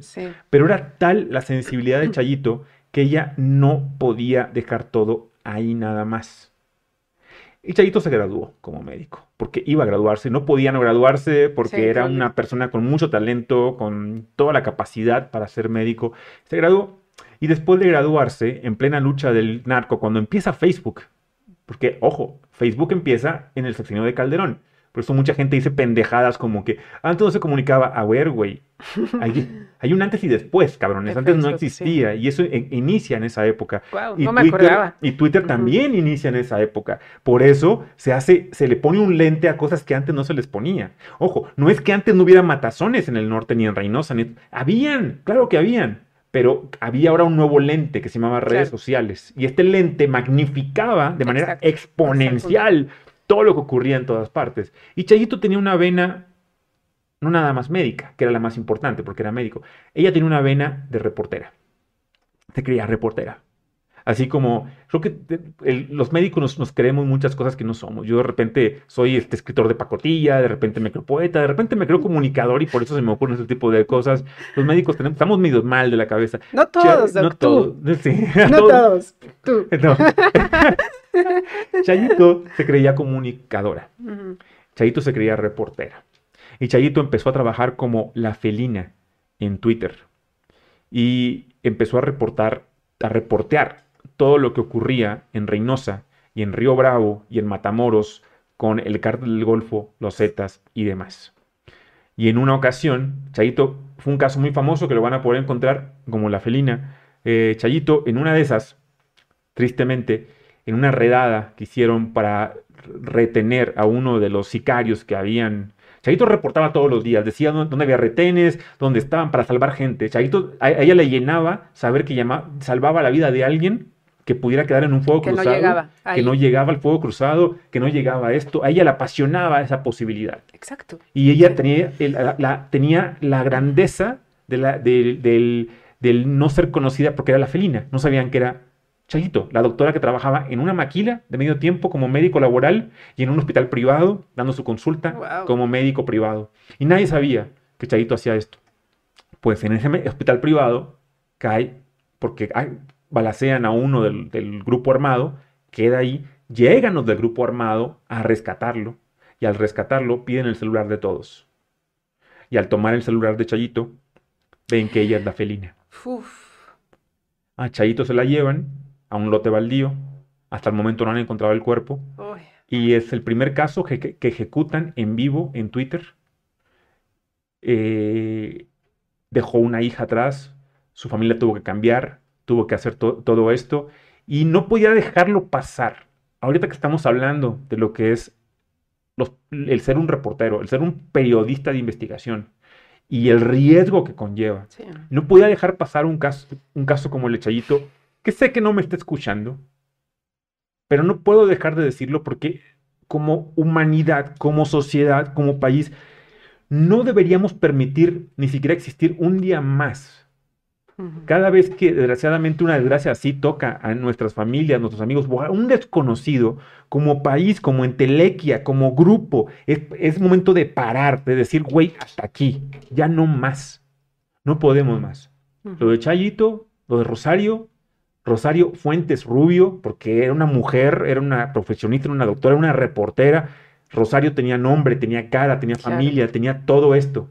Y se lo arrebataron nada más de la nada y dejó de existir alguien que ayudó y que tocó a muchísimas familias, alguien que se quebraba para atender un parto, que tenía tal sensibilidad que lloraba junto con la madre por el nacimiento de una nueva vida. y, de la, nada, de golpe y porrazo, porque tocó callos, porque en, este, en, esta lucha de poder, desgraciadamente, pues tocas a veces los que no debes, para que, para que nos demos una idea.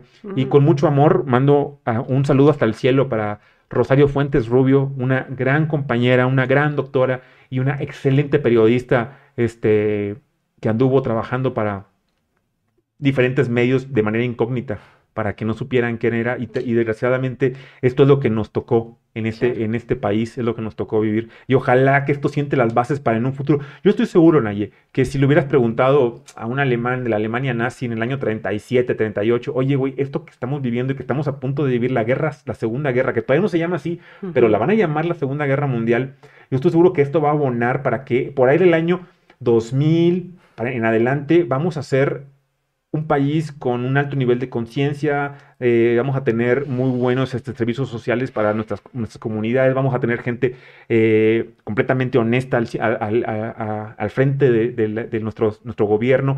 Esto va a servir para sentar las bases de un país mucho mejor. Yo estoy seguro que, quiero pensar al menos la parte más... Yo también. Que esto va a ser para que dentro de 30, 40 años tengamos un mejor país. Claro, sin duda. Sin duda. Sin duda. Sin duda, sin duda, porque digo, tienes que tocar fondo para poder, y creo, creo que no lo hemos tocado todavía. Y qué miedo. Y qué miedo. Y qué miedo, porque ya hemos tenido bastantes chingadas. Sí, ya, ya ha habido muchos.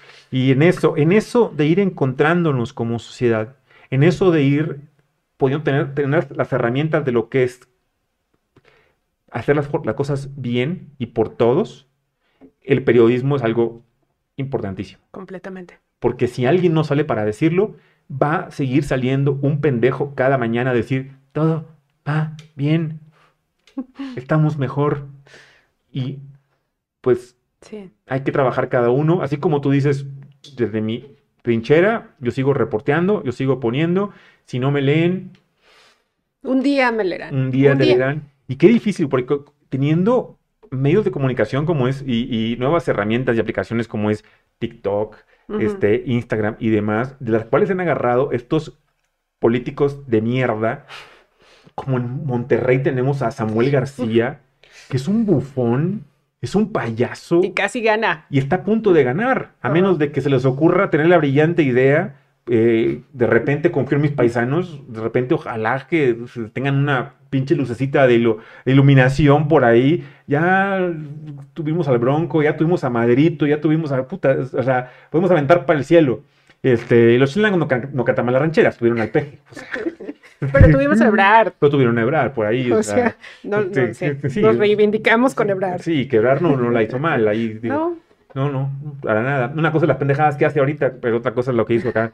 Pero, este, sí, yo pienso que en una de esas, la Razábal se le ocurre, este, decir, va, dejo, me uno al cabrón de, la garza y va, y truenan a, Clara Luz y truenan al, payaso este cuate de Samuel García, cabrón, porque sería algo terrible. Estas elecciones han sido, o sea, de, de, de, en serio, te cagas de la risa y luego lloras. Claro, ¿no? No, tienes por qué no llorar. Yo vi al, otro, al otro animal que está en, creo que es de, creo que es de San Luis Potosí que es un TikToker que luego sale sin playera y sale bailando y sale.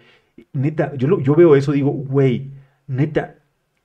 Es como cuando. Voy, a poner un ejemplo. Es como cuando los boxeadores. Me acuerdo de Oscar de la Hoya.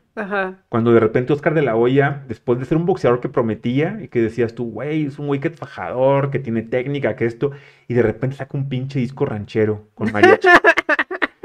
¿Y sabes por qué pasa esto? ¿Sabes por qué pasa estas mamadas? Pasan porque tienes tanto poder económico que tu círculo de amigos, en lugar de decirte, güey, no la cagues. No la cagues, no mames. No va por ahí. Tú en lo tuyo. No, ¿qué hacen? Te sí. Que te vean, que la cagues, güey. Embárrate con todo. ¿Por qué? Porque todo el mundo te va a halagar. Sí, estás bien, estás bien. No, güey. Amigos al que te dice, no, güey. Chinga tu madre, güey. No es así. Esos, esos son amigos. Los demás no lo son. El que te deja que te embarres no es amigo. El que te deja que te embarres es ese cabrón, nada más está ahí para poderse reír después con el grupo, después para poder decir, va, déjalo que se embarre. Eh, no es por ese lado. Bueno, eso es lo que pasa con estos políticos. Tienen tanto poder que su círculo de amigos no tienen los pinches huevos para decirles, güey, la estás cagando. Y eso pasa también con Andrés Manuel. O sea, los pendejos que están alrededor lo ven que la está cagando, lo ven que no está cumpliendo, lo ven que cada mañana dice mentiras, no sé cuántas, por ahí calculaban, no sé cuántas pinches decenas de mentiras se, alcanza, por, podía decir por cada mañanera, pero no hay uno que le diga porque o le van a quitar la chamba, o siente que se la van a quitar, y ya, ya está en la zona de confort, de que ya, ya estoy comiendo caliente, ya estoy este, haciendo mis actividades que me gustan, ya alcancé la aprobación, pero esto es temporal, güey, eso lo va a llevar Doña Verga y no se, para cuando se den cuenta va a ser imposible regresar. Pues ¿sabes dónde está la esperanza, Doug? En gente que se inconforma también por eso, completamente. Sí, sí, sí. Ahí, o sea, un día esos van a ser más. Y, y, yo espero abonar a eso, ¿no? Justo también, este, como muchos, ¿no? O sea, es más, yo también siempre digo, mi trabajo no sería, sería nada sin la ayuda de los, de los demás, del otro. No, absolutamente. Y hay mucha gente dentro del gobierno que incluso se me acerca y dice, oye, está pasando esto. y yo estoy inconforme Tengo pacientes que trabajan para gobierno y que los veo en consulta y que me han venido a decir, güey. Esto ya no. Esto no está bien. Exacto. Esto no está bien, no hay manera. Y es como, pues sí, güey. O sea, yo, yo a veces me pregunto, y no sé, tú te has de haber preguntado, Nayi, el 10 de mayo, cuando fue el pendejo festival que, se puso. Neta, ¿por, qué no separaron los reporteros y abandonaron en ese momento en forma de protesta a todos? No importa que se quedara ahí el pendejo de Lord Molécula y no sé cuánto más. Que se quedaran, no pasa nada. Este, este, Chucho Ramírez que está ahí, chinga tu madre, Chucho, con todo, güey, chingas a tu puta madre, güey, tú y todos los que están detrás de esto. Neta, este, y, y con todo el sabor, chinguen a su madre. Este, ¿por qué no separaron los demás? De medios ya reconocidos. Era para, neta, güey, me paro de aquí, pago esto y chinguen a su madre. Me voy a la verga de todo esto. Cuando no sucede eso, si no sucede eso, no me extraña que tengamos una sociedad en la cual en el mercado de Culhuacán a una señora llega un pinche ratero, le roba la bolsa, se va corriendo y todos se quedan viendo. Es lo mismo. Como es en el micro, es en el macro. como somos en la cotidianidad, en, los pequeños cositas, es como somos después en, lo, en, arriba. Como, el, como eres en lo poco, eres en lo mucho. Es una muestra nada más. Sí. y esa es la parte que yo Perdón si me han visto con cara de emputado el día de hoy. pero estos temas me apasionan. Sí, ya, ya, vimos, ya vimos, Doc. Muy bien, eso, eso está chido, qué bueno. Sí, porque esto va generando algo más crítico cada vez, ¿no? sí. He visto tus otros programas y no te, no te pones así de este, este, va a quedar para la posteridad, ¿no? Sí, este va, y no nada más por el tiempo de duración que estamos por acá, sino porque, y, y claro, he tenido los que han venido todos han sido amigos, este, y gente conocida o gente recién conocida y demás, pero contigo me, une eh, esta admiración tan profunda. Tengo una admiración muy cañona y em, lo decía la pasada con Bricio y por ahí con dos, tres, yo soy muy de la idea como Kerouac, yo, yo a, mí pónganme enfrente a las personas estas que son capaces como, como cohetes, como pirotecnia, de explotar arriba y de mostrar su máxima luz sin, sin importarles que ese día van a, van a dar lo más, sin importar si mañana van a vivir o no. Exacto. Hoy doy lo mejor, hoy me entrego, hoy doy lo mejor de mí, güey. No doy pedacitos, no doy cachos, no doy miserias, no doy minucias. Hoy, hoy me tienes al 100%. Completamente. Y chingue a su madre el resto. Sí. Porque si no somos capaces como ser humano, y eso habla de una cosa muy importante que es lo que yo puedo ver en Tina, y eso habla de vivir la vida al 100. Sí. Al 100. Sí. En el día a día. Completamente. Y no hay de otra. Completamente. Porque si lo das por cachos, ¿sabes qué te va a dar la vida? Te va a dar cachos, güey. No te va a dar más que te estás dando por pedacitos, pues te van a dar abonos de Electra, nada más. sí, completamente. ¿Sabes, ¿Sabes cuál es como mi filosofía o, cuáles son las cosas que me hacen decidir al día, Doc? Al día. Ni siquiera es como de, ay, claro, la, decisión del antes y después en la vida. No, es al día. Que si mañana se acaba todo, o sea, si mañana yo me muero, quiero que este, que sea mi, que, que si es mi último día, que esté chido. huevo, Que no haga algo por obligación. Nada. O sea, no hay. Porque ya, ya supe lo que era vivir por obligación. O sea, haciendo algo por obligación. Y sintiéndome insatisfecha. Como ya sé qué es eso, no lo quiero volver a sentir. Porque sé que probablemente mañana todo se acabe. Y si mañana todo se acaba, quiero irme con la satisfacción de, güey, un día antes hice lo que mi chingada gana se me dio. A huevo. Y que estuvo chido. Sí. ¿No? Entonces, completamente. pues sí, o sea, de repente, hay, hay, de verdad, también tengo como muchos amigos que me dicen, güey, es que eres demasiado intensa, ¿no? O sea, eh, es más, me ven así como con, con de, ay, pobrecita, porque seguro tú sientes todo así como la felicidad al máximo, el sufrimiento al máximo y pobre, o sea, eres una montaña rusa de emociones. Y yo, sí, sí lo soy. Pero está chido. Venimos a sentir. O sea, güey, yo, o sea, no, no, entiendo por qué tendría que ser malo ser la montaña rusa de emociones que soy. O sea, tampoco es que me tire al suelo el otro día de, de algo que me haya causado este sufrimiento, no. Pero lo siento. O sea, ese sufrimiento también lo siento. Y también siento la, la energía y la alegría al máximo de cosas que para ti pueden ser pendejadas, pero para mí son increíblemente satisfactorias como una hora nadando después de año y medio de nacerlo, güey. O sea, te juro que yo, o sea, yo estaba que no daba de emoción ayer en la alberca, ¿no? Así, de simple. Eso es todo, eso es lo que me provocó mi felicidad del día de ayer. Así, tal, total. ¿Viste la película esta Spotlight? Sí, claro. Claro, claro, ¿no?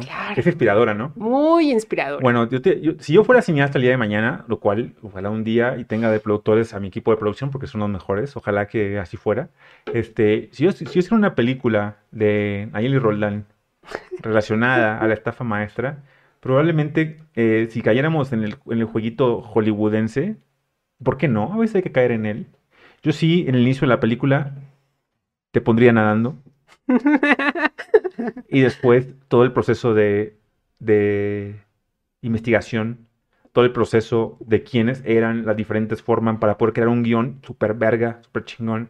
Y, un final que no fuera obviamente con Rosario ahí, sino que la parte de Rosario fuera una parte nada más de Absolutamente. una parte de la película, pero un final como querríamos quienes tuvimos la oportunidad de leer la estafa maestra, un final donde fueran a donde compete los que tienen que, y se crea una conciencia diferente en la población sobre todo, una conciencia distinta. Y terminamos, obviamente, con nadie nadando, para poder darle fin a esa película. Sería un guion súper verga, estoy seguro que, mm. que quedaría rematón. Muchas podría, podría ayudarnos muchísimo por ahí. Lindo, porque... Sí, porque es, las pasiones tienen que unirse. Sí, completamente. Tienen que, y, y es darle a entender a las personas que no es nada más la intención de reportear algo, de joder a un político, de ganar la nota. No es por eso, va mucho más allá. Y es lo que te agradezco mucho, porque tú has venido aquí a sacar las entrañas, Naya. Tú no es, a ver, no les voy a dar más que mi 100%, güey.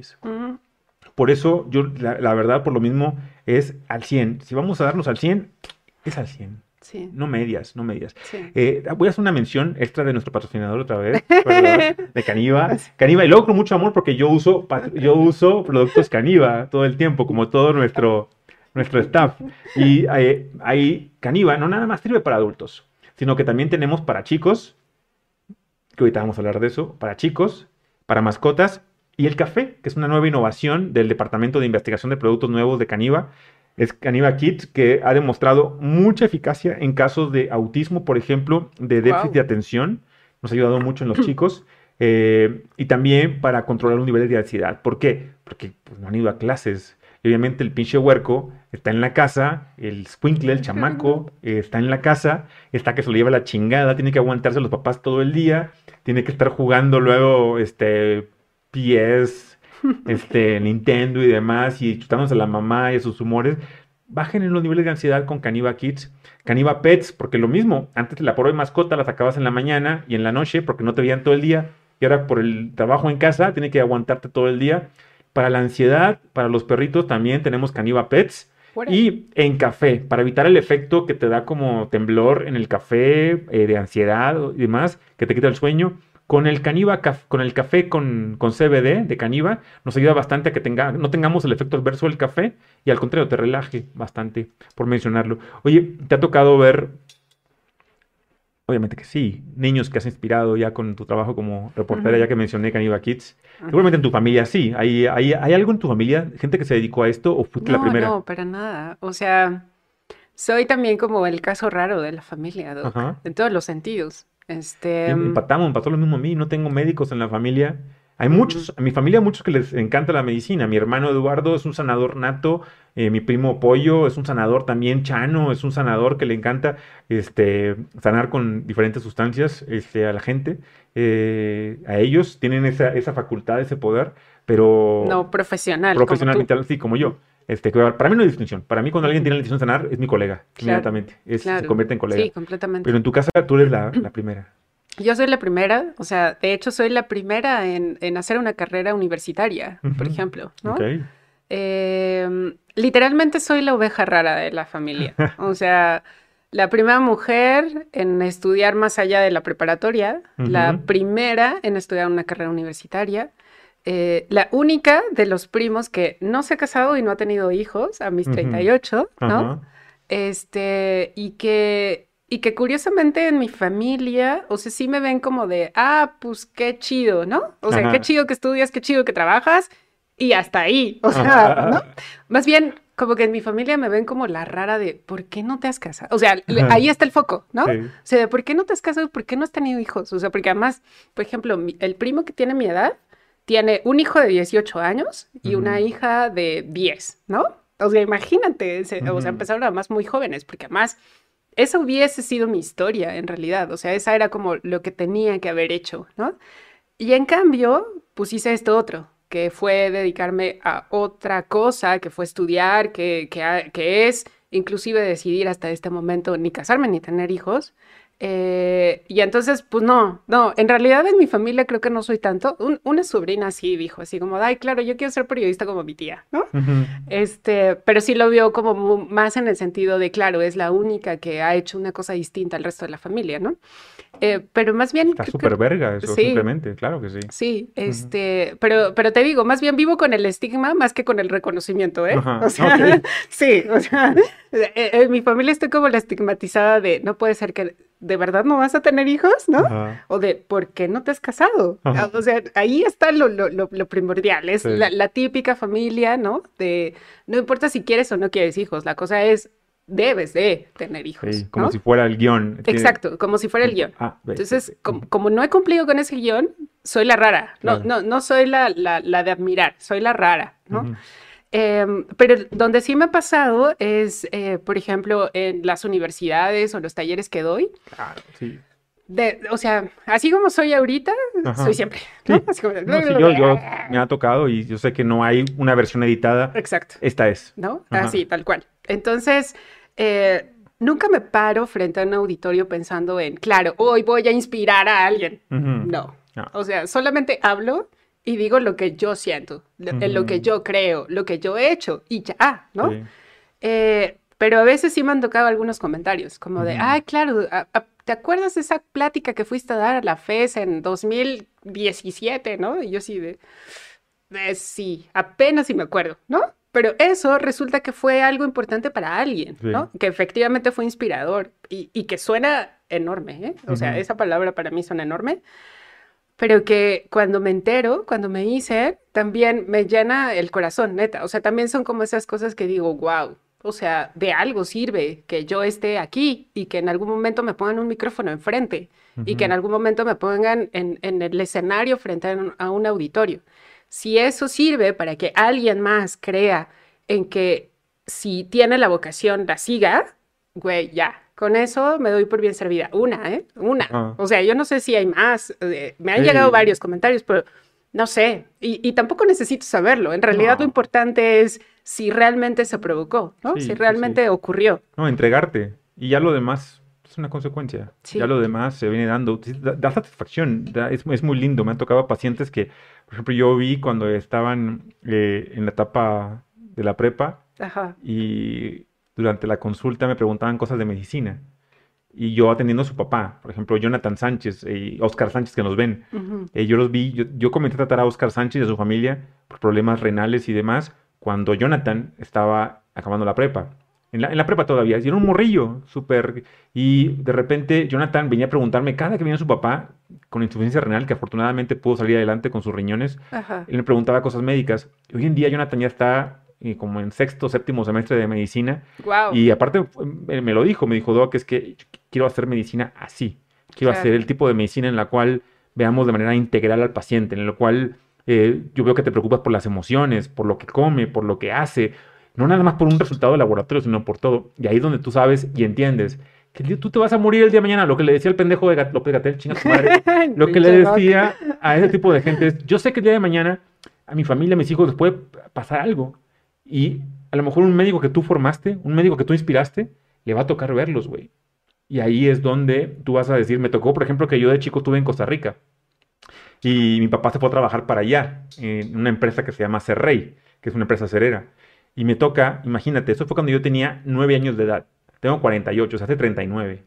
Y me toca ver en consulta a don Carlos Hank Ron. Él fue quien compra la empresa en la que mi papá estaba en ese entonces, cuando yo tenía nueve años de edad, y manda a que mi papá se vaya a trabajar para allá. O sea, incide de manera directa en algo que de no haber ocurrido en mi vida, yo no sería el médico el día de hoy. Yo no sería lo que soy el día de hoy. Y haber conocido a don Carlos después en consulta, a Graciela, a su esposa, doña Graciela González, haberlos conocido a los dos y tener esta anécdota de decir, güey, yo envié a tu papá con su equipo de trabajo allá. Y gracias a eso es que ahora el hijo de ese empleado me está viendo a mí como médico y está decidiendo en cuanto a cosas que son relevantes para mi salud. Así es claro. de chiquito el mundo. Así influye el aleteo de una mariposa, como lo ponía Ñarritu en su película, que está al otro lado del mundo, hasta acá. Así influyen nuestros actos como seres humanos. De ahí la importancia del periodismo. Completamente. Para poder cada vez entender más, güey, lo que haces no le va a afectar nada más a él. Exacto. Te va a afectar a ti y a tus hijos el día de mañana. A los hijos de tus hijos, cabrón. Sí, completamente. Completamente. Absolutamente de acuerdo, porque además yo también creo en esta filosofía de uno es el otro, ¿no? Completamente. Entonces, claro, nadie es perfecto. O sea, no, no, puedo asegurar que yo nunca hubiese hecho una mala cara, ¿no? O, este, o pasado un mal momento, ¿no? Claro, como todos lo tenemos, por supuesto. O sea, no, no estoy en estado zen 24 horas al día. Pues oye, ¿no? O sea, no. Seguramente un día fui grosera. Seguramente un día contesté mal, ¿no? Seguramente un día no estaba de ánimo para estar sonriendo. Seguro. Pero en la medida de lo posible, sí trato de tener también esta conciencia de, güey, eso que tú estás haciendo es como si te lo estuvieras haciendo a ti. Claro. Entonces, por lo tanto, trato así eh, eh, mi trabajo tal cual de ser honesta en lo que hago y también honesta en, mi manera de vivir, ¿no? que, que, también te habrá pasado. Mucha gente tampoco quiere. Así como, como hay gente que dice, no quiero leer esto, ¿no? Porque va en contra de este que yo apoyo.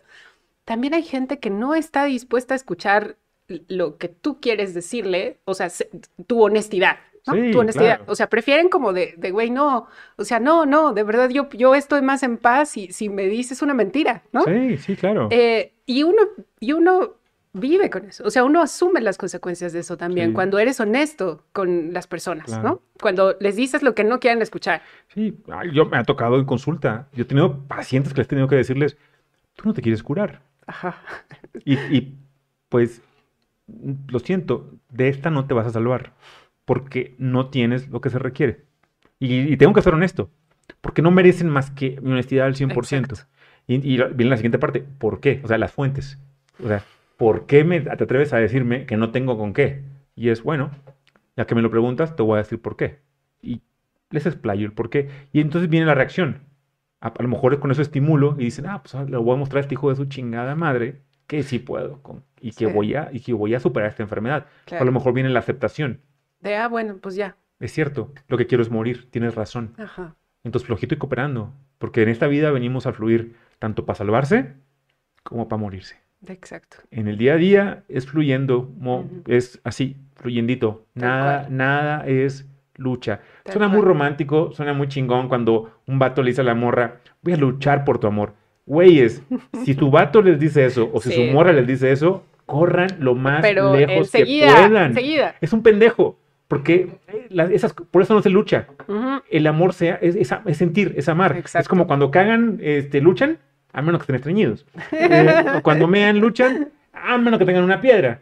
Eh, cuando comen, luchan, no. O sea, las, cosas vienen a ser fluidas. Completamente. Si esto es de lucha, si vienes a luchar, no, no es tan lo normal en la vida. Todo es fluyendito.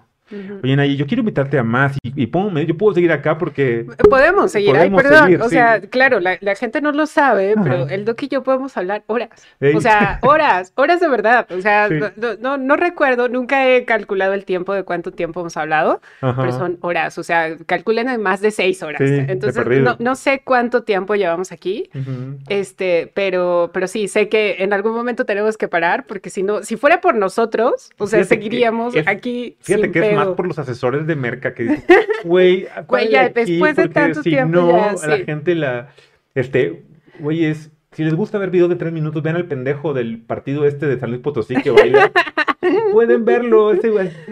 Más, bien, más bien me tienes que invitar más seguido. Yo sí, porque aparte no nada más hablamos de política y de salud, no nos gusta hablar de temas de cine, este de la cotidianidad, de temas personales, del día a día, ¿no? O sea, en eso nos sobra, nos sobra Exacto. material y tiempo. sí, claro, me tienes que invitar más. Si tuvieras que dar por ahí una recomendación a alguien que está iniciándose en el mundo del, periodismo, ¿qué les dirías, Naye? ¿Qué les, ¿Qué les mm. recomendarías? Porque yo sé que inspiras a mucha gente.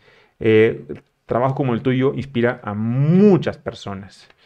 Eh, ¿Hay algo que tú recomendarías? Sí, Sí, sí, sí. Em, y, básicamente lo digo porque, porque, porque a mí me ha pasado, ¿no? A mí me pasó, que es básicamente ser honesto consigo mismo. O sea, eso es como el primer paso, pero además no solo para ser periodista, ¿no? Sino más bien para hacer lo que quieran, o sea, lo que quieran, es ser honesto en, en decir, esto sí lo quiero hacer sea lo que sea, si quieren ser cocineros, ingenieros, periodistas, doctores, lo que sea, es primero que, que uno se atreva a decir, yo soy bueno para esto, o yo quiero que mi vida vaya por este camino. Ese es el primer paso, completamente. Y eso es lo que a mí me pasó, por ejemplo. Ya no hablamos de, mi pasión por el teatro, por ejemplo, que yo estuve a punto de estudiar teatro, eh, pero, pero fui lo suficientemente honesta en ese momento para decir, no, o sea, sí reconozco que mi vocación está en el periodismo. Y luego lo, otro es trabajar, hacer periodismo como si fuera el primer día, siempre. Uno, el primer día que va a hacer una historia, que redacta una nota, que redacta una crónica, es una sensación que debe de permanecer todos los días. todos los días cuando hagas esto, este trabajo, tiene que ser igual de emocionante. El día que deje de serlo, el día que te deje de asombrar algo, simplemente será la señal para que hagas otra cosa. ¿Qué? No lo sé. Ahí vuelve a ser la honestidad consigo mismo. Sí, es muy importante. Pero, pero yo sí creo que, que tiene que ver eso, la honestidad, la pasión, la vocación por este, por este trabajo, porque eso es lo que se requiere. Y lo demás viene solo. O sea, después un día tendrás el trabajo de tus sueños, completamente. Batallarás muchísimo, pero tendrás el trabajo de tus sueños. Y un día vendrá la gran historia que te, te, hará, que te pedirá la vida y que se la darás, ¿no? Y así sucesivamente. Solo es trabajar muy duro, ser honesto, darle todo de ti todos los días y tener las manos abiertas. Y solamente recibir lo que venga, lo que te traiga eso, ese trabajo de todos los días. Qué bonito, qué bonito, Nayi. Gracias, gracias por compartirlo. Estoy seguro que lo, van a... Va a tocar el alma que tenga que tocar y, van a venir cada vez mejores generaciones este, que hagan ese tipo de periodismo responsable, de periodismo honesto. Va a, a venir cada vez más, que nos ayude a construir una mejor sociedad.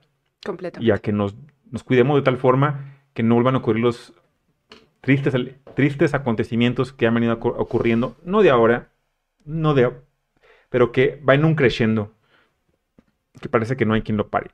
Pandilla, léanlo, se los recomiendo. A quienes todavía no lo leen, léanlo, es, está súper chido. Eh, Editorial Planeta, Nayer Roldán, estafa maestra. Se los recomiendo para que por ahí. Y yo ya todos los he regalado. Y cosa curiosa, ninguno que los que he regalado amigos y amigas que no lo hayan leído, ninguno estaba autografiado por ti. Este, lo cual es una señal divina de que este que me vas a autografiar seguramente el día de hoy ya no va a salir. Este ya se queda.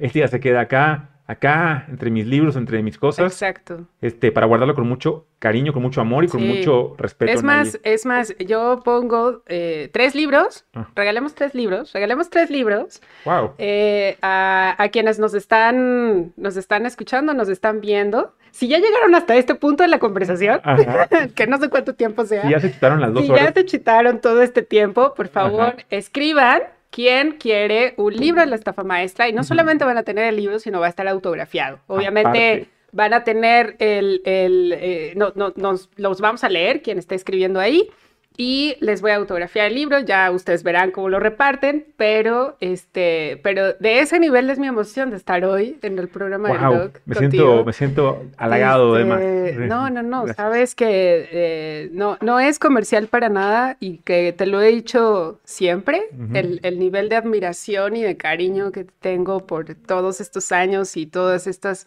aprendizajes que yo creo firmemente que que cuando los caminos de las personas se cruzan es para algo y, siempre he estado muy agradecida de que nuestros caminos se hayan cruzado, Doc. Es mutuo, es mutuo. Eh, dos en YouTube y uno en Face. Vamos ah, a regalar, me comentan producción, si te parece. Perfecto, sí, está súper bien. Dos para quienes nos ven en YouTube y uno en Facebook. Eh, para quienes nos ven, lo van a amar. Sí. Eh, es una obra seria, bien hecha fue lo último que leyó mi tío querido Sergio Ruiz antes de partir de esta dimensión, de esta realidad para otra, y lo leyó muy contento, alguien que amaba la política y que amaba el periodismo de investigación, eh, un abogado brillante que me inspiró toda la vida y fue, fue su último, último trabajo antes de partir de acá.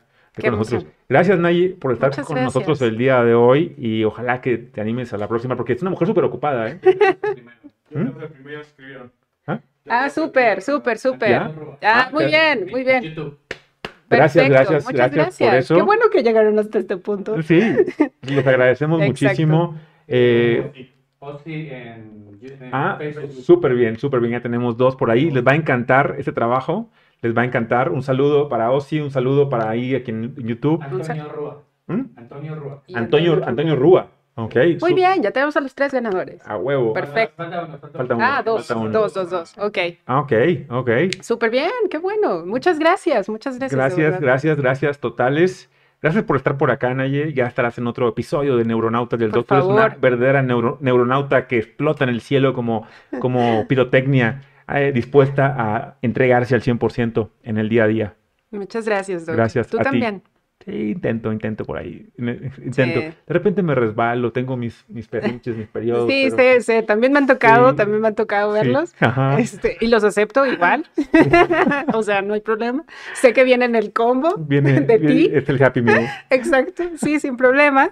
Este, pero no, muchísimas gracias, la verdad. Sabes todo lo que te quiero y te admiro y que estoy muy emocionada de estar aquí porque también sé lo que visualizaste de este proyecto desde que era solo la idea. así que tú la viste antes de que naciera. Exacto, yo la, vi antes de que naciera, exacto. Por eso me emociona tanto estar acá. Y de, hecho me parece increíble que ya haya pasado tanto, tantos programas. Sí. Este, pero... ese, es el 23. Muy bien. Como el número de Michael Jordan. Así que Exacto. Es, es algo que, que vale la pena. Pandilla, les agradezco mucho haber estado por acá el día de hoy. Tuve una súper invitada, Naye Roldán. Lean su obra, La estafa maestra. Estén al pendiente porque va a venir para más programas con nosotros. Y les agradezco con todo mi corazón haber estado esta noche en Neuronauta y el Dog. Cámara pivote y. Chao. Gracias. Bye.